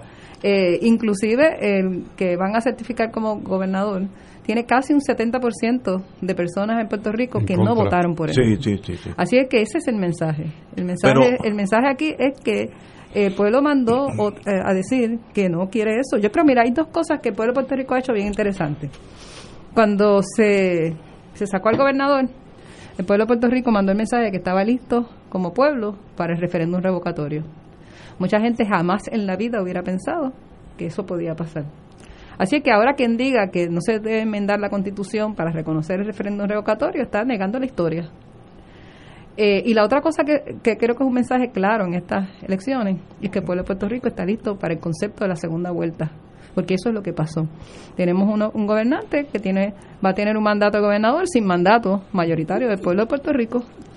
Bien poquito, bien poquito. Un Pues, un- un mandatito. Vamos a ponerlo así, por eso que a mí me gusta decir casi el 70% de las personas no votaron por él. Más de dos terceras partes. Pues, por lo tanto, eso no es un mandato del pueblo de Puerto Rico. Y ya es hora de hacer lo que en muchos otros sitios se hace, incluyendo algunos sitios de Estados Unidos. Georgia van a hacer eso. Segunda vuelta. Pero- la segunda vuelta. Eh, Estamos listos, el pueblo de Puerto Rico está listo para eso. Yo, yo considero con la señora senadora, fíjate, ya te estoy, ya es el nombre, eh, yo creo que eso es correcto, yo creo que debe haber el voto, eh, la, la asamblea revocatoria, etcétera. Eh, creo que en California existe también, sí. hay varios estados. Y la segunda vuelta no tengo problema. Ahora, a mí me explicó hace unos años, me acuerdo que era cuando estaba el Bankers Club abierto, hace mil años alguien del PNP, que todavía está en el PNP, pero ahora más bien de Concilieri, que el Partido Nuevo tenía que tajantemente estar en contra de la segunda vuelta, porque es minoría. Entonces, si hay una segunda vuelta, nunca vas a ganar. Porque eh, si, se unieran los populares y los cinco partidos ahora, es montón a poquito en una segunda vuelta, ¿no? Así que eh, yo no estoy diciendo estoy a favor de eso, fue lo que me explicó y tiene cierto sentido político pequeño, ¿no? Eh, el Partido Popular, el Partido Nuevo tiene que oponerse a eso porque entre los independentistas, los no afiliados, los nuevos partidos y el Partido Popular, eh, nunca ganarían una segunda vuelta el, el PNP, eh, tendrían que arrasar Pero- y, y no tienen los pero votos. Lo que Eso está diciendo Ana lo- Irma lo que tú estás es que es otro Puerto Sí, Rico. Sí, O sea, no, estamos de acuerdo. el PNP Sí. o el Partido Popular o Victoria Ciudadana Mm. tienen que buscar cómo aquí se restablece la legitimidad de un gobierno may- mayoritario. Una alternativa es esa, pero el PNP si quiere crecer tiene que buscar la mayoría del electorado y el Partido Popular y Victoria Ciudadana y todo el mundo. Fíjese lo que pasa aquí. Aquí hay un movimiento que estas cosas requieren pensamiento. ¿Cómo es posible que el PNP saque 53% para la estadidad y 32% para su gobernador? Pues eso hay, hay algo ahí que no cuadra. del partido. Bueno, yo creo yo creo que hay algo bien interesante que se fue dando durante todo el año y es que los últimos que eh, entendían que los partidos tradicionales no funcionaban eran los partidos tradicionales. Todo el país está asqueado de los dos. O sea, es, es, que, es que es un sentimiento tan y tan profundo que hace esa distinción entre el ideal de la estabilidad y el Partido Nuevo. No quieren el Partido Nuevo. O sea, eh, como dices, el 70%, el 60, dos terceras partes, igual pasa con los populares. O sea, que, que tienen lo mismo y durante los meses antes de la campaña se portaban peor. Bueno, y ahora mismo. Que uno, uno dice, ¿qué, qué locura? Pero ahora mismo no están sacando. ¡Qué locura! Están eligiendo presidencias cuando no han terminado todavía de contarse, no se sabe qué mayorías hay, ya hay eligiendo presidencia, porque pues, no sé qué ah. parte no entendieron del, mandato que dio el pueblo de Puerto Rico. Es que yo los partidos, es como las personas cuando cumplen cierta edad, se les hace más, más y más difícil cambiar y, mueren con, con sus mismos ideales. Yo estoy viendo la situación política de los azules y los colorados, como en un condominio, que hay dos elevadores y están bajando, mm. hace tiempo que no suben, sino que están bajando más o menos a la misma velocidad, ya vamos por el 32%, de 50 hace poco. Eh, y los dos, el otro le sigue igual. Ahora, si no paran, si no se reinventan, dan con, con el piso abajo. La gravedad va en una sola dirección. Y no, y lo interesante, yo sostengo que tiene que ver también con las campañas negativas, ¿verdad? Que los 12 se lastiman tanto que no les permite crecer, pero no fue que no crecieron. Que bajaron. Es que bajaron. O sea, que entre más se acercaba la elección, eh, eh, se o sea, aquí nadie en este país, nadie, predijo que Proyecto Dignidad iba a tener legisladores. Yo no he encontrado una persona, y yo he ido a todos los canales de televisión y cuanta estación de radio, Nadie, o sea, es cero. Y más es un voto regional. Tú ves que ese voto se, da en el área de Humacao, etcétera, y en el área de Arecibo. Eh, y, van a tener una senadora y un, o sea, aquí hay un Puerto Rico que, que, necesita eh, mucha evaluación con mucha humildad. Yo lo dije públicamente con Victoria Muñoz.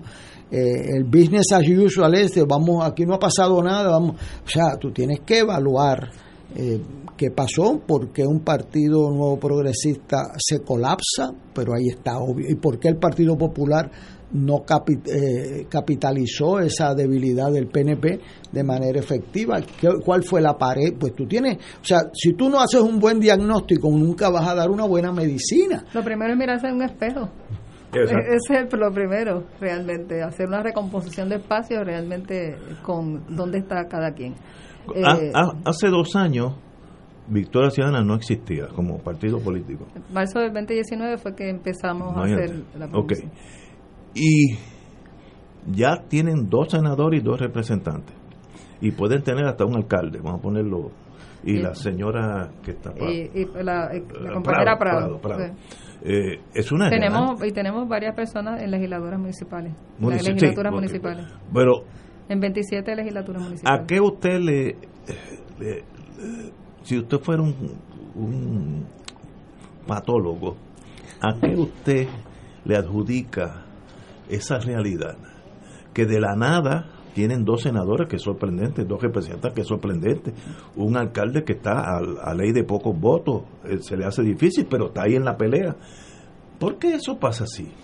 Bueno, yo creo que lo que hizo Victoria Sudana fue leer lo que la gente estaba diciendo en la calle. Yo me acuerdo también en este programa cuando tú me decías que esa cuestión de tener dos personas para el Senado y dos era personas un error. Era, una, era un error. Sí, Y yo te dije que eso estaba en nuestros objetivos electorales y que apostábamos que lo íbamos a lograr. Eh, gracias, gracias que no aposté contigo. una pela. pero, y este, ahora pero, pero eso tiene que ver con, con lo que ustedes mismos están diciendo. Eh, ahí Por ahí estaba la gente. Lo, cuando empezamos a montar lo que es la idea de, de, proyecto político de movimiento Victoria Ciudadana, estábamos mirando lo que, lo que lo que escuchábamos, lo que la gente decía, lo que la misma gente de Victoria Ciudadana estaba diciendo y creo que teníamos el oído correcto en tierra de que por ahí va la gente. La gente está cansada de, lo tradicional, está cansada del bipartidismo tradicional.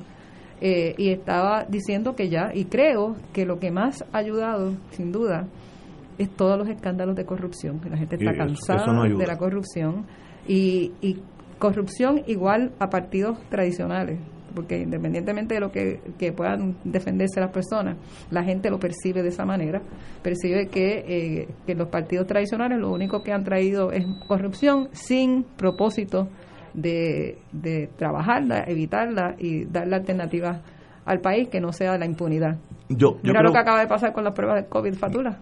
Nada va a pasar. Sí, sí, no, nada. Eh, yo quiero decirle un comentario sobre lo que dice ella. Cuando yo competí para gobernador en el 1996, yo hice mi campaña fundamental sobre el issue de la corrupción. Y perdí claramente esa campaña porque aun cuando habían 40 arrestos y eso, la gente entendía que eso pues era allá y que estaba lejano a su persona. O sea, por lo tanto, no tuve un eco en esa campaña.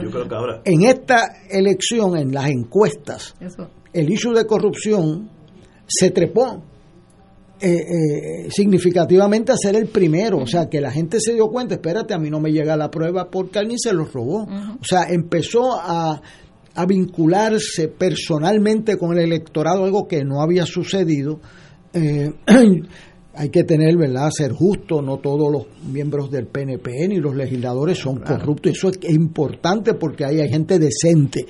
Este, y, no todo, o sea, no hay, eh, eh, no se puede tener una brocha gorda, pero el patrón del liderato, cuando uno ve el informe de la Cámara y del Senado sobre los sueldos y ve tres arrestos del mismo patrón, porque no es un patrón diferente, de kickback, yo te aumento el sueldo y, y qué viene para acá. Y entonces, ¿quién defiende a quién? ¿Y quién se rasca la espalda con quién? Pues entonces, eh, yo lo vi en mis estudiantes, yo lo vi, era, eh, eh, yo no les digo lo que yo pienso a los estudiantes, pero ellos evalúan y yo veía una, una ira cuando veían la deuda de Puerto Rico. Eh, entonces, pues uno explica que si de un cuatrenio a otro, pero dice, ah, mire, mister, ahí están los dos partidos cogiendo eh, eh, prestado, y esos son los números, y yo soy lo que enseño. O sea, los números hablan por sí Entonces, ese, ese reflejo de que aquí alguien cogió prestado para que yo lo pague, este, y que entonces pues tiran brocha gorda a veces, y, y entonces pues la brocha gorda es que entonces tenemos un gobierno donde 67, 68% está en contra de ese gobierno. Y eso es, eh, o sea, eso requiere lo que decía Ignacio y Héctor, o sea, eso requiere una, o sea, una manera nueva de gobernar porque usted es un gobierno de minorías. Exacto, eso es lo que estoy diciendo, exactamente lo que, lo que estoy diciendo, es un gobierno de minorías y parece que alguna gente todavía no lo acaba de entender. Eh, eso requiere otra manera de ver las cosas requiere una gobernanza transparente, porque para corrupción la transparencia es el mejor antídoto, y requiere realmente eh, hacer conciliaciones en términos de cuáles son los puntos que pueden haber en conjunto, eh, requiere gobernanza participativa y democrática, es otra, mira, otra mirada, completamente otra mirada. Eh, hablando de esas conciliaciones que van a venir, si yo, si yo fuera el gobernador, pues yo tengo que venir a, a ustedes para legislación, etcétera. ¿Cuál es la posición de Victoria Ciudadana contra esa realidad política que ahora se requiere sentarse en una mesa y hablar las cosas sin la hostilidad clásica de los partidos? ¿Dónde, dónde, ¿Cuál es la filosofía de, su partido? La nuestra es, empezar a conversar sobre gobernanza, eso es nuestro primer punto, eh, no de comisiones ni cosas por el estilo. Eso, esa no es la, la, idea. La idea es hablar de cómo van a ser las reglas de, trabajar. Si tú no tienes unas reglas de gobernanza claras, participativas y equitativas, de nada sirve tú empezar a radicar proyectos de ley porque no vas a tener ninguna oportunidad de, echarlos para adelante. Así es que las reglas de juego son lo más importante y, que todo el mundo entienda que eso es lo que el pueblo de Puerto Rico está esperando. El pueblo de Puerto Rico está esperando que, hay, que lo que suceda en la legislatura no sea lo que ha sucedido hasta ahora. Bueno, voy a echar para atrás un párrafo. Una de las cosas que a mí me afectó mucho como elector, y estoy seguro que afectó a Puerto Rico, fue el caso de Eva Prado, dos semanas antes de, las elecciones yo no tenía idea que allí había unos sueldos que tipo Emirato Árabe. Y con la desventaja que yo conozco algunos de esos amigos, etcétera, no, no estoy juzgando, que yo sé que no ganan eso en la, en la vida real, no ganan eso ni una fracción. Eso me, me dolió, pero, yo, pero esta gente, después de todo lo que ha pasado, la quiero de Puerto Rico, la, la señora Yaresco, etcétera, y no ha pasado nada. No, por eso. Esto sigue por ahí, que por la Pero calle no solo, del medio. No solamente eso, tuviste eh, que ustedes estoy segura que vieron que Eva Prado, que empezó a ser legisladora desde antes de sentarse allí en, la, en esa exigencia, tuvo que llevar varias veces para que le dieran la, eh, al tribunal, para que le dieran la información y todavía tuvo que llevar en desacato para que le siguieran dando Y información. creo que no la dieron Y no toda. la dieron toda. Así es que, ¿qué es lo que no dieron? ¿Qué ocultan? Pues todo el mundo El lo queremos servicio saber. legislativo. Todo el mundo lo queremos saber. el servicio legislativo. Pero yo también, en- y lo dije públicamente y lo digo hoy, o sea, eh, ¿por qué el Partido Popular no llevó ese pleito ni el PIB? De hecho, este, era un pleito que lo tenían que llevar los legisladores evaporados. Yo no sé si tiene standing. Eh, tuvo suerte que el juez le dio standing, pero ese era un issue porque ella no es legisladora. Pero y fíjese, sí, sí. este, entonces, pues, pero, pero el, el reclamo, y yo la felicité aquí como cuando no había, o usted no era senadora, este, porque No, hizo, no soy tampoco. hizo, bueno, sí, no, y vaya aparecen paquetes ahí a todo lo que no da. soy, o sea que- Siguen apareciendo paquetes. Este, los partidos de oposición tienen que saber que el pueblo de Puerto Rico se preguntó por qué una persona que es candidata de un precinto en San Juan, que no es legisladora, ni ese partido ha elegido nunca un legislador en Puerto Rico, tiene que llevar el pleito de las nóminas. Oiga, ¿y los demás dónde estaban? Exacto. Pues Durmiendo. entonces, Exactamente. entonces O eso, parte de la complicación. que entiendan, También. que entiendan que eso tiene, o sea, cuando hay discusiones antes de votar y eso, dice, bueno, esa es una evidencia no refutable. Entonces, pues, unos están, entonces, pues, ¿qué pasa? El, el, el joven en particular, pues los moja a todos por igual. Yo lo veo clarito. O sea, eh, que todos están envueltos. Que, por eso, si el Partido Popular gana el Senado y la Cámara, como yo espero, tiene que ser eh, en un rigor extraordinario. Porque eh, los dos partidos principales y los partidos emergentes, todos van a estar en una lupa nunca antes vista en Puerto Rico. Eso es. Ahora, lo, lo que tú acabas de decir, yo creo que es lo que va a pasar. Hay y por eso desde el principio estamos hablando que la transparencia es, es la clave. Aquí ya los tiempos de, de hacer contratos por debajo de la mesa, eso se acabó. Hay algo que yo creo que fue un campanazo en la dirección de decir esto no ha cambiado. Cuando un poco antes de las elecciones eh, un legislador se expresa respecto al problema con otra legisladora eh, que está acusada, que el problema es que ganaban poco y que entonces pues se justificaba, aunque no realmente, pero eso hizo un daño Sí, sí, sí. espectacular. O sea, yo no podía creer que una persona pudiera estar diciendo eso en la, en la etapa de la vida que tiene Puerto Rico con la corrupción arropante que estaba más o menos pegada a un, a un partido. El otro dice, no, es que esta es la manera de actuar. Eh, Eso Entonces, la norma es que la corrupción es la manera de compensar el que va a la legislatura. Increíble. O sea, eso para mí, y no solo para mí, sino cualquiera que lo pensó, y mucha gente lo pensó porque me han dicho. Lo castigaron. Pues claro. Y lo castigaron con razón, porque a veces se castiga sin razón. Pero en este caso, Es espeluznante ese comentario. aquí, y no solamente eso, hubo religiosos también que salieron a defender a la acusada Cierto. públicamente, Sí, públicamente, y después eso eh, la gente lo lee con razón. ¿Cómo es posible? Fue el panismo que hay allí. O sea, yo te rasco la espalda a ti, este, tú me acomodas a mí, eso y eso mereció un rechazo, pero, o sea, quien no haya entendido, yo lo dije en un comunicado con Victoria Muñoz, quien no haya entendido la derrota de los dos partidos principales, si usted no diagnostica que hubo un, un- una querella álgida y entre más tiempo pasaba, más votos perdían, que eso es otra cosa. Empezaron en 36, se suponía que llegaran al 40. La comisionada residente sacó el 40% de los votos. La comisionada residente, que ahora le renunció, creo que la de, ustedes, pero sacó 9%. Ella salió casi igual que, que el lugar. Pero, sal, o sea, y eso es eh, eso demuestra que no había movimientos grandes ahí sísmicos. En el PIB sí hubo un movimiento, pero aquí los partidos que se pongan para su número, como me dijo un estudiante mío el otro día, mire, aquí que se pongan para su número, porque se acabó el relajo ese de ayudarse unos a los otros. Y si no lo entiende el liderato, le van a repetir la, la medicina.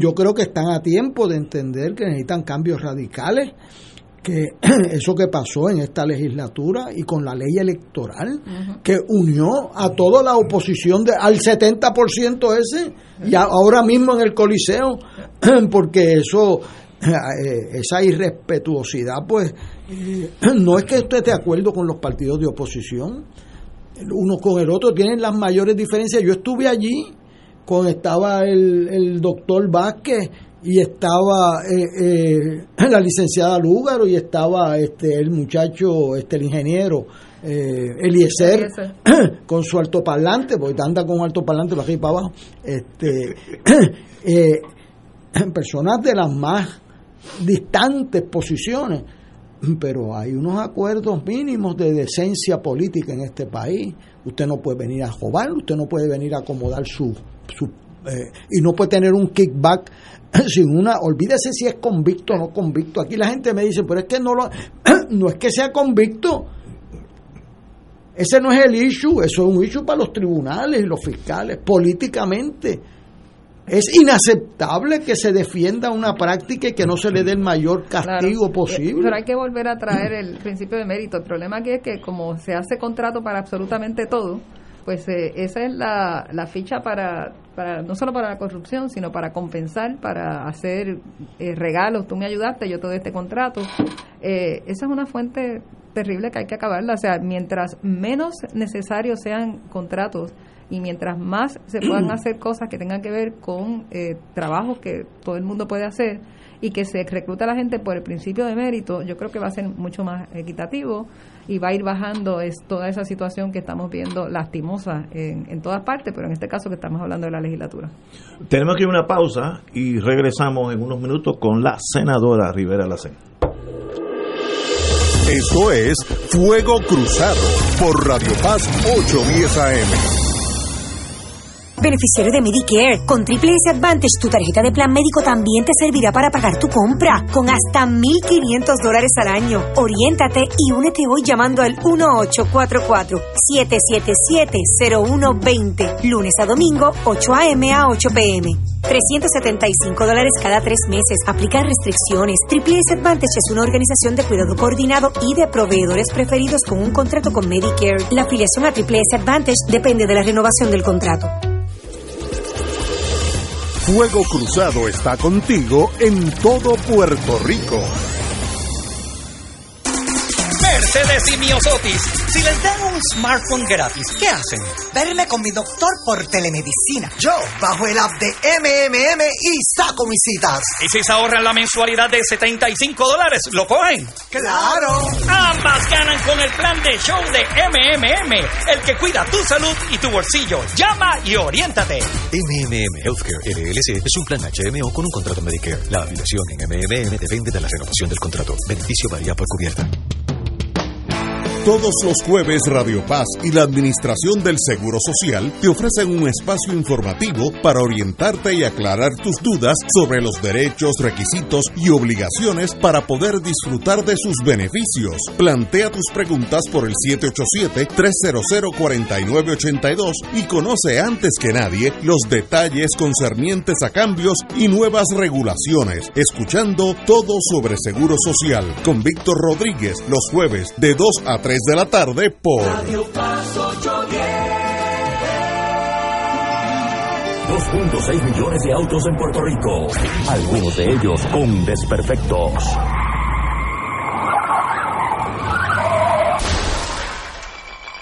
Autocontrol. Tu carro. Tu carro. tu mundo. Lunes a viernes a las 11 de la mañana por Radio Paz 810 AM.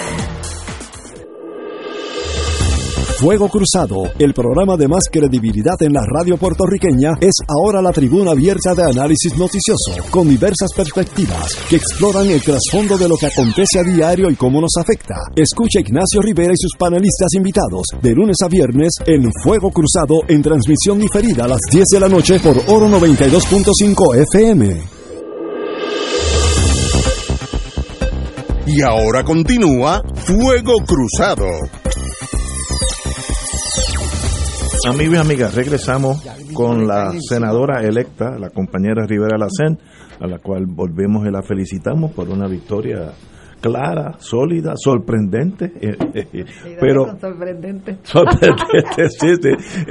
Yo tuve la ventaja que ninguno de mis amigos, no sé si que por el ambiente tenso que había, quiso apostar conmigo. Yo siempre apuesto una botita de vino tinto con hay años que he ganado 23 eh, botellitas de vino, un año. No, pero ahora no ibas ni a votar. Iba a perder la casa. ¿Y aquí que no ibas a votar? pero, pero eso en es. un momento dado dijo eso. No, no, yo dije que no, que no iba a votar, pero luego se me subió la bilirrubina. Y, y entonces eso, eso es imposible de tener ese instinto. Pero yo creo que todo Puerto Rico, estaba fuera del aire hablando con la señora senadora, tiene muchas, le apuesto a ustedes, una responsabilidad casi no impuesta a los otros partidos y es la de mejorar el país. Como que todo el mundo dice, y yo lo digo yo personalmente, qué bueno que están allí, porque va a haber este, supervisión real.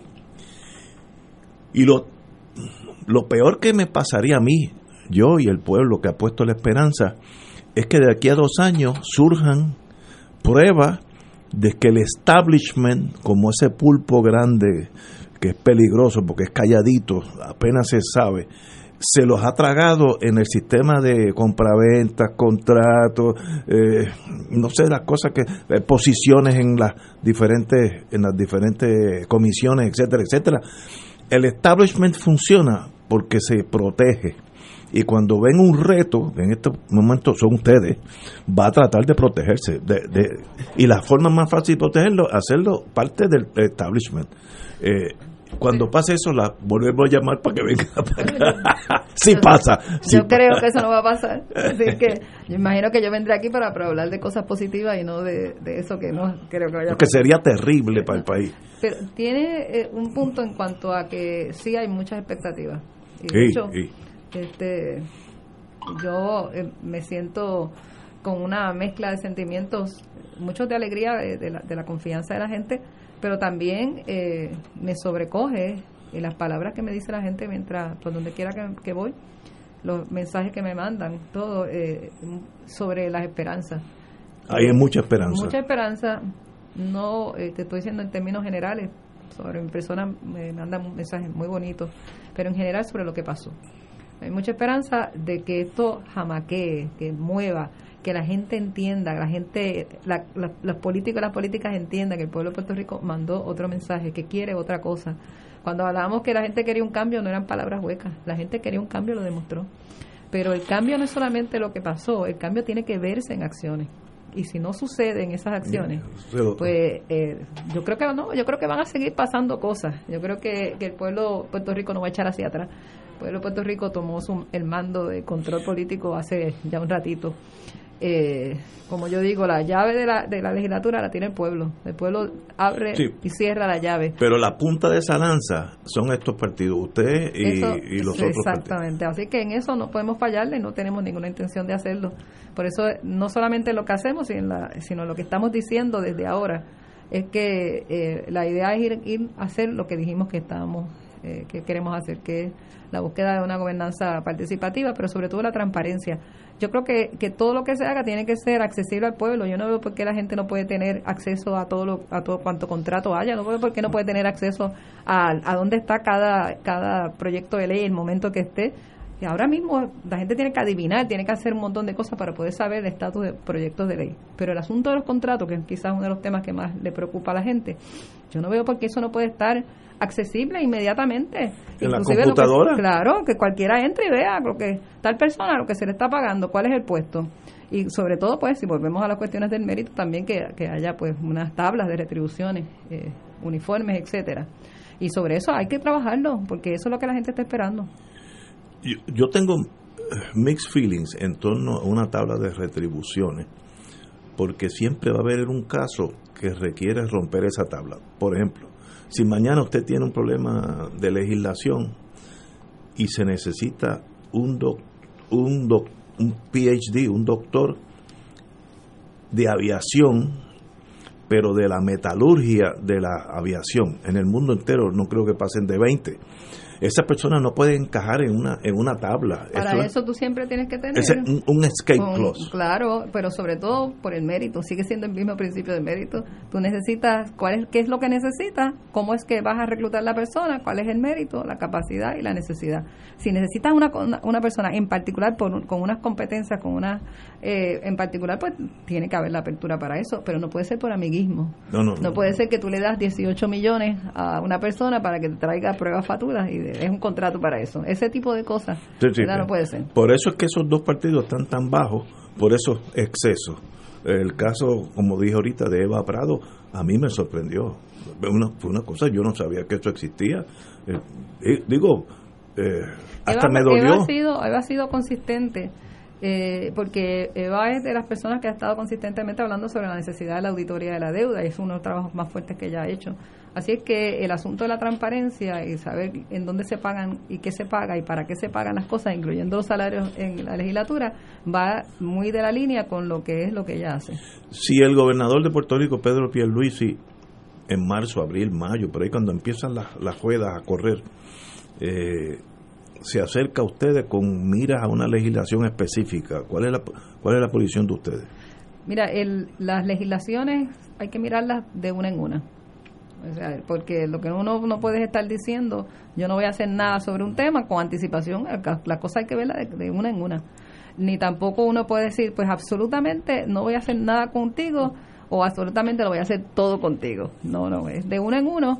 Las cosas hay que evaluarlas según vengan y como realmente le convenga al pueblo de Puerto Rico. Esa es la evaluación nuestra. Yo estuve, cuando viví... Sin- y sobre todo, sin violentar nuestros principios. No vamos a violentar los principios que nos están llevando allí. Yo estuve, cuando empecé a trabajar con la General Electric, yo estaba asignado a Connecticut, y la, la gobernadora, me acuerdo el nombre, Grasso, G-R-A-S-S-O, que murió jovencita de cáncer, desgraciadamente, y tenía un, problema similar, había dos partidos, eh, y la- ella, era demócrata, el Senado era republicano, y había cier- cierta tirante, ya llegó un acomodo con con esa, esa cosa anglosajona de ser práctico. Yo nombro un juez, tú, me tú no me lo cuestionas. Y yo nombro el próximo es tuyo. Y el próximo es mío y el próximo es tuyo. Yo paso una legislación y si es de X cosa, la primera voy yo, la segunda vas tú. Y funcionaba con ético. no, no, no había, porque había como ese entendido, ambos querían lo mejor para Connecticut. Aquí, allí no había, tú sabes. Pero a veces hay que negociar así, hasta ser práctico, porque no, no podemos tran lo, lo más que me temo, o que teme gente, yo no, no temo porque las conozco a ustedes, es el tranque absoluto por el tranque. Entonces no pasaría nada en cuatro años, la legislación sería cero, eh, los problemas económicos serían peores que hoy, eh, así que ahí perderíamos todo, así que Las cosas hay que discutirlas en sus méritos. Y una de las cosas que falta en esta legislatura es que no se discuten, se bajan por, por descargue, eh, por la ley del mollero y no la discusión. Y la gente quiere saber las cosas, quiere saber los méritos de las legislaciones y quiere saber, tiene que tener oportunidad también para decir lo que piensen sobre las mismas. Y, y así es como debería estar funcionando, y así no funciona. ¿quién es la compañera suya en el Senado?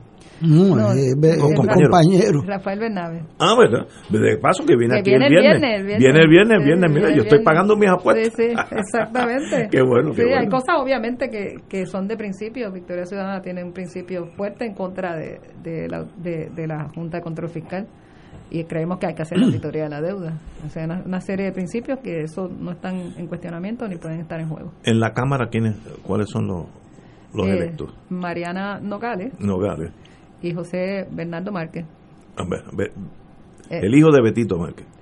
le dicen Betito. Sí, sí, sí, muy bien. Y, y posiblemente tal vez la... Estamos, estamos tenemos mucha confianza que la compañera Eva Prado también entre. Si hay alguien que se ha ganado ese, esa posición es ella con ese caso. Yo creo que se lo ha ganado en mérito. Si el mundo fuera por mérito, ella estaría ahí, pero uno nunca sabe. Compañero Rachel. Todo el mundo está como evaluando cómo va a ser la cosa, ¿no?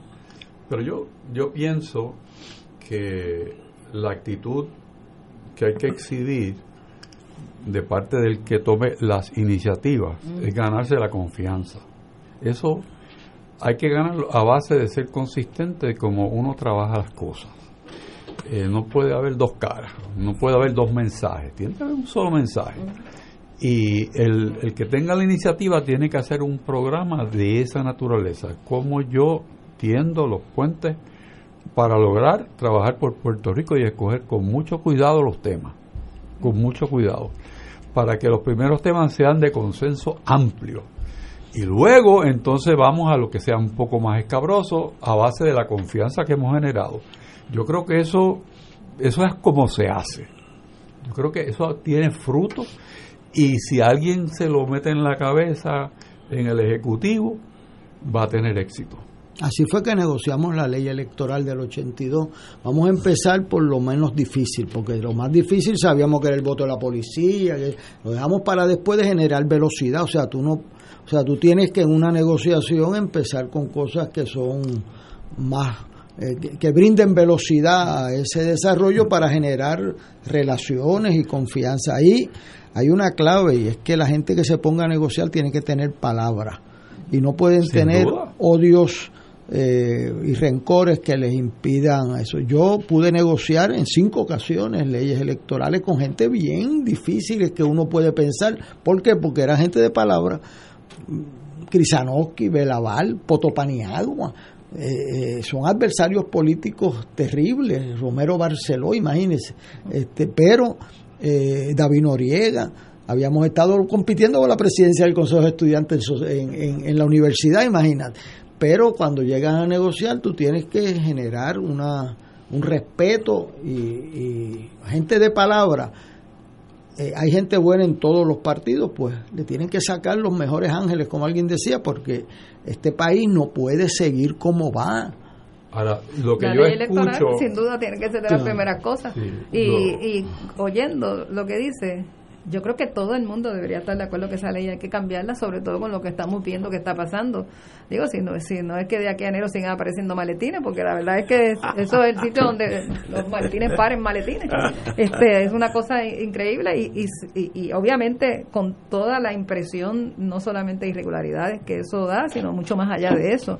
Y toda la desconfianza al sistema eh, electoral que, que ha puesto sobre la mesa y añade más a lo que el pueblo de Puerto Rico hizo en las urnas, que fue decirle no queremos más. Tú sabes, eso también añade, añade a esa, le echa más leña al fuego sobre la desconfianza que tiene el pueblo de Puerto Rico. Así que esa ley debería ser una de las primeras cosas, es uno de los compromisos que tenemos, que hay que cambiarla. Y, hay que cambiarla, por eso empecé hablando de la segunda vuelta y todas esas cosas, y la gente está pidiendo eso. Y el gobernador, el gobernador más vale que ponga el oído en tierra también con El gobernador, que sepa que él apoyó esa ley y que con esa ley sacó 32 y si insiste en ella, lo, lo, van a sacar de allí. Porque usted no puede querer eh, eh, montarse en el poder por encima de la voluntad de la gente. Y ahí eh, van a tener, y por eso, o sea, van a tener a todos los partidos, a todos los partidos. Y, y, el, casi el 70% de oposición, pero se lo habíamos dicho, se lo habíamos dicho. Y si no entendieron que Rivera Chávez perdió esta elección, y Wanda Vázquez que firmó esa ley perdió esta elección, y Johnny Méndez que firmó esa ley perdió esta elección, en parte por haber trasteado el proceso electoral de Puerto Rico. Pues entonces le vamos a, va a tener que, que, empezar a ponerse por su número tempranito, ¿sabe? Porque si no brega con eso, nosotros, eh, o sea, yo le puedo decir que yo a veces me quedé solo en esa pelea en mi partido y tuve y fui a reunirme con todo el mundo, pero aquí quien trastee con la esencia, y yo digo esto con un reconocimiento en particular al esposo de la alcaldesa de Ponce, que era el presidente de la Asamblea Municipal del PNP, Héctor Richard. Fueron de las pocas voces estadistas que dieron con mucho valor y consecuencia, porque para Ana Irma o para mí es mucho más fácil oponerse, ¿verdad? Uno tiene que saber las cosas, pero aquí no jugamos la vida. Y, y, que si alguien cree, duérmete nene, que vamos a bregar con eso después, se equivoca. Bueno, así yo- que, se equivoca porque además yo no creo que el pueblo de Puerto Rico va a aceptar que en las próximas elecciones se vaya con esta ley. Eso eso se cae sobre la mata que la gente no va a aceptar eso. Así que él que Así ponga eso en agenda que tempranito porque no va a pasar. tiene que- porque tarda un poco, o sea, esa ley, porque no puede ser como esta, que empezando ya las elecciones, ya caminando todo, cambiaron las reglas del juego. Sí, sí, eso es era imposible, eso no puede Lo ser. antes posible hacer los cambios, para que haya tres años de, de ajuste. Tenemos que ir a una pausa, amigos, y regresamos con la senadora Rivera Lacena. Esto es Fuego Cruzado por Radio Paz 810 AM. Beneficiario de Medicare, con Triple S Advantage, tu tarjeta de plan médico también te servirá para pagar tu compra, con hasta 1.500 dólares al año. Oriéntate y únete hoy llamando al 1844-777-0120, lunes a domingo, 8 a.m. a 8 p.m. 375 dólares cada tres meses. Aplicar restricciones. Triple S Advantage es una organización de cuidado coordinado y de proveedores preferidos con un contrato con Medicare. La afiliación a Triple S Advantage depende de la renovación del contrato. Fuego Cruzado está contigo en todo Puerto Rico. Me he quedado sin fuerzas, he perdido batallas. Puerto Rico ya llegó, ya están aquí. Regresan los premios Influenzando 2020. Influenzando 2020. Reconociendo la contribución notable a la evangelización en Puerto Rico. Accede hoy a www.influenzando.com y nomina a los tuyos.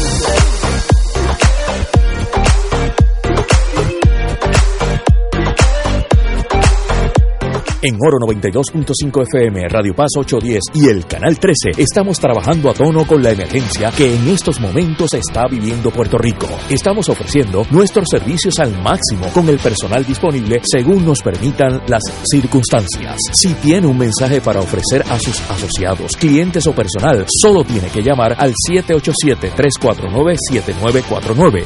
787-552-0825 y nuestros empleados le al personal de ventas para atender su necesidad. A nuestros clientes estén en comunicación con su ejecutivo o ejecutiva de ventas que continúan ofreciendo sus servicios como de costumbre. Recuerden los teléfonos 787-349-7949 y 787-552-0825. Y ahora continúa Fuego Cruzado.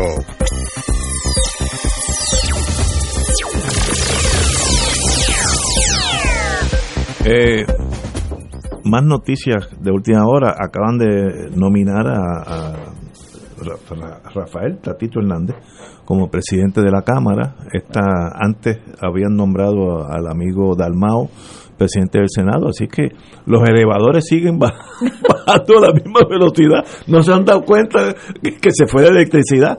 Eh, me sorprende, pero Iris acaba de salir ahora. Compañero, como eso tiene que ver más con usted que con nosotros, ¿qué opina Susi? Yo no voto en la Cámara. Yo creo que yo respeto el que tenga los votos. Parece que lo Este, tiene, obviamente. Sí, sí, porque era muy cerrado, tuvieron empate en varias votaciones y se respeta eso. Yo eh, Ve aquí está, de nuevo salió, ya salió en, en el nuevo día, en el nuevo día. Rafael Tatito Hernández y José Luis Dalmao serán los presidentes de la Cámara y Senado respectivamente. Bueno, pues si van a ser los presidentes que aprendan que la conducta anterior eh, que exhibieron o la enmiendan o condenan a sus partidos a la derrota. Ese es mi comentario.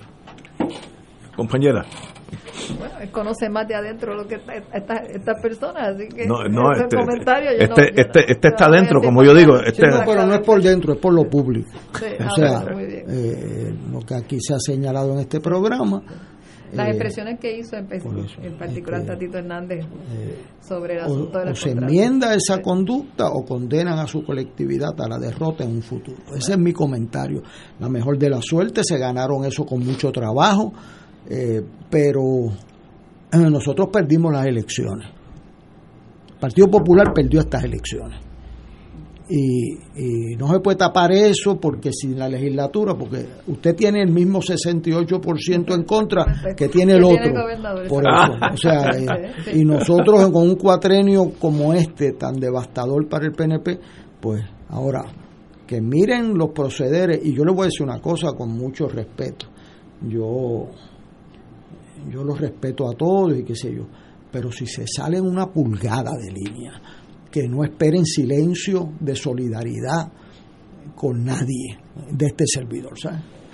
Muy bien. Bueno, es que yo creo que, va- que el ojo de todo el mundo, incluyéndome, de todas las personas, eh, está el pueblo de Puerto Rico está mirando. El pueblo de Puerto Rico no Sí, tiene sí, sí. nada de, ya de, absolutamente nada de paciencia con este tipo de conducta. No. Y yo creo que, que eso es así.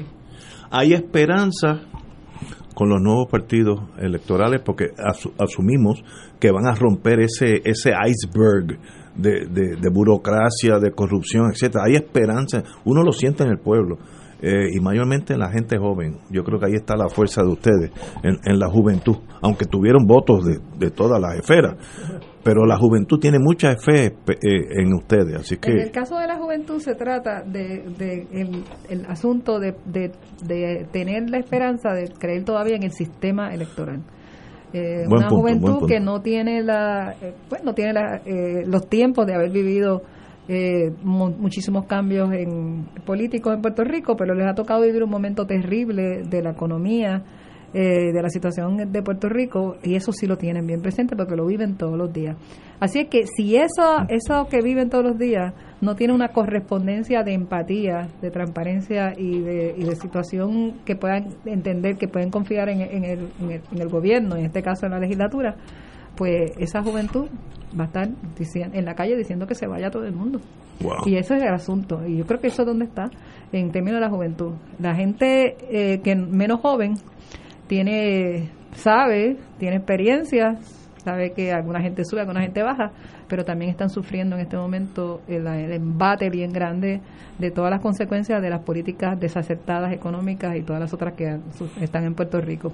Así que es una combinación de las dos cosas, entre la gente menos joven, pues todavía puede tener algunas ataduras a algunos partidos más tradicionales, alguna gente no necesariamente, mucha gente dijo que estaban cansados también, se sienten traicionadas, las personas eh, se sienten traicionadas por esos partidos, y yo creo que eso es lo que pasó.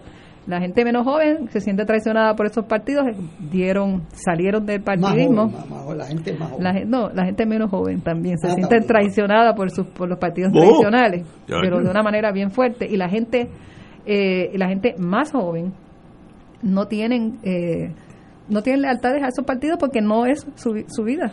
O sea, lo que están es mirando hacia el frente, si van a creer o no van a creer en el sistema electoral, si van a creer o no van a creer en lo que se llama un, un partido, nosotros pues, le llamamos movimiento, que es un sentido, no es por no es una palabra por decir, es una- un concepto bien distinto.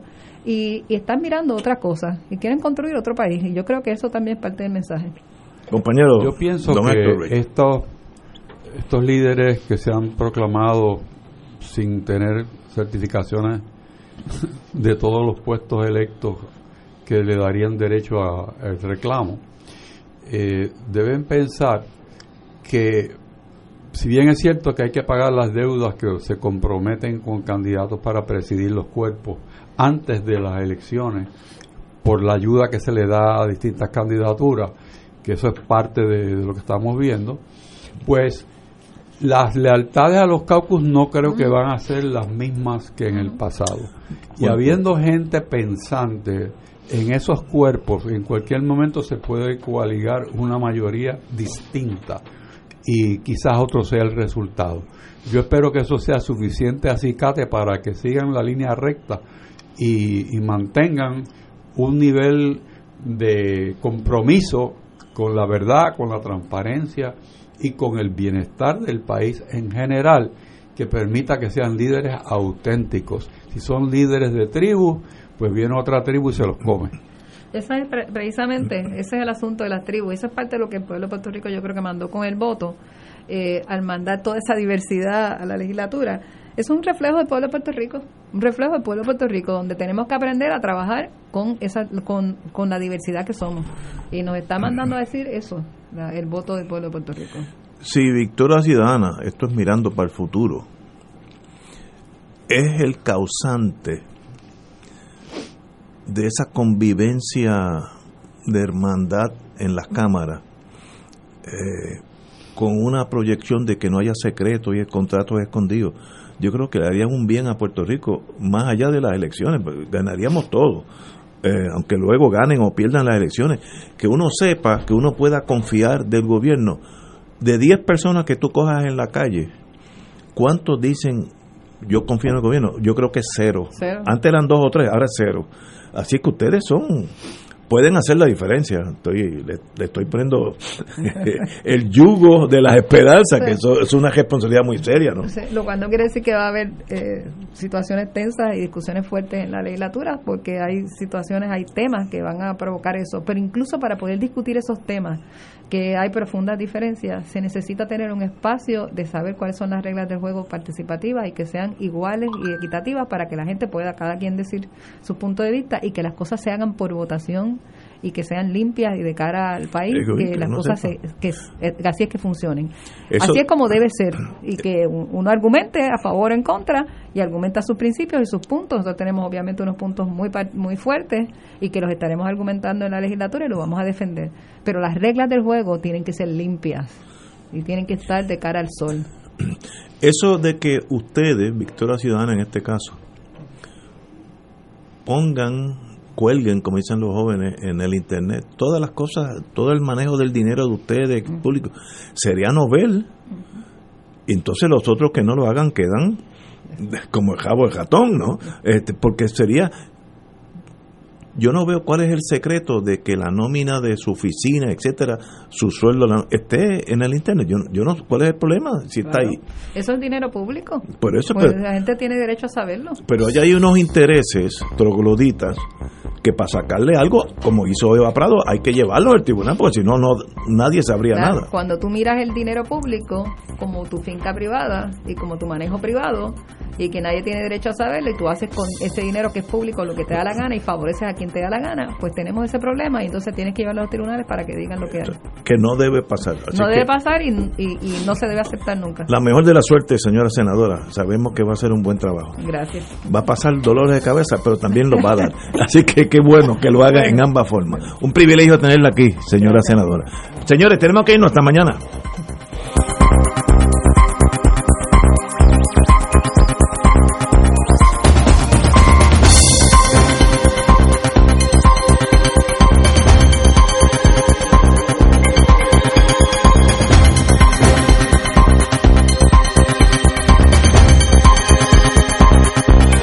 Esta emisora y sus anunciantes no se solidarizan necesariamente con las expresiones vertidas en el programa que acaban de escuchar.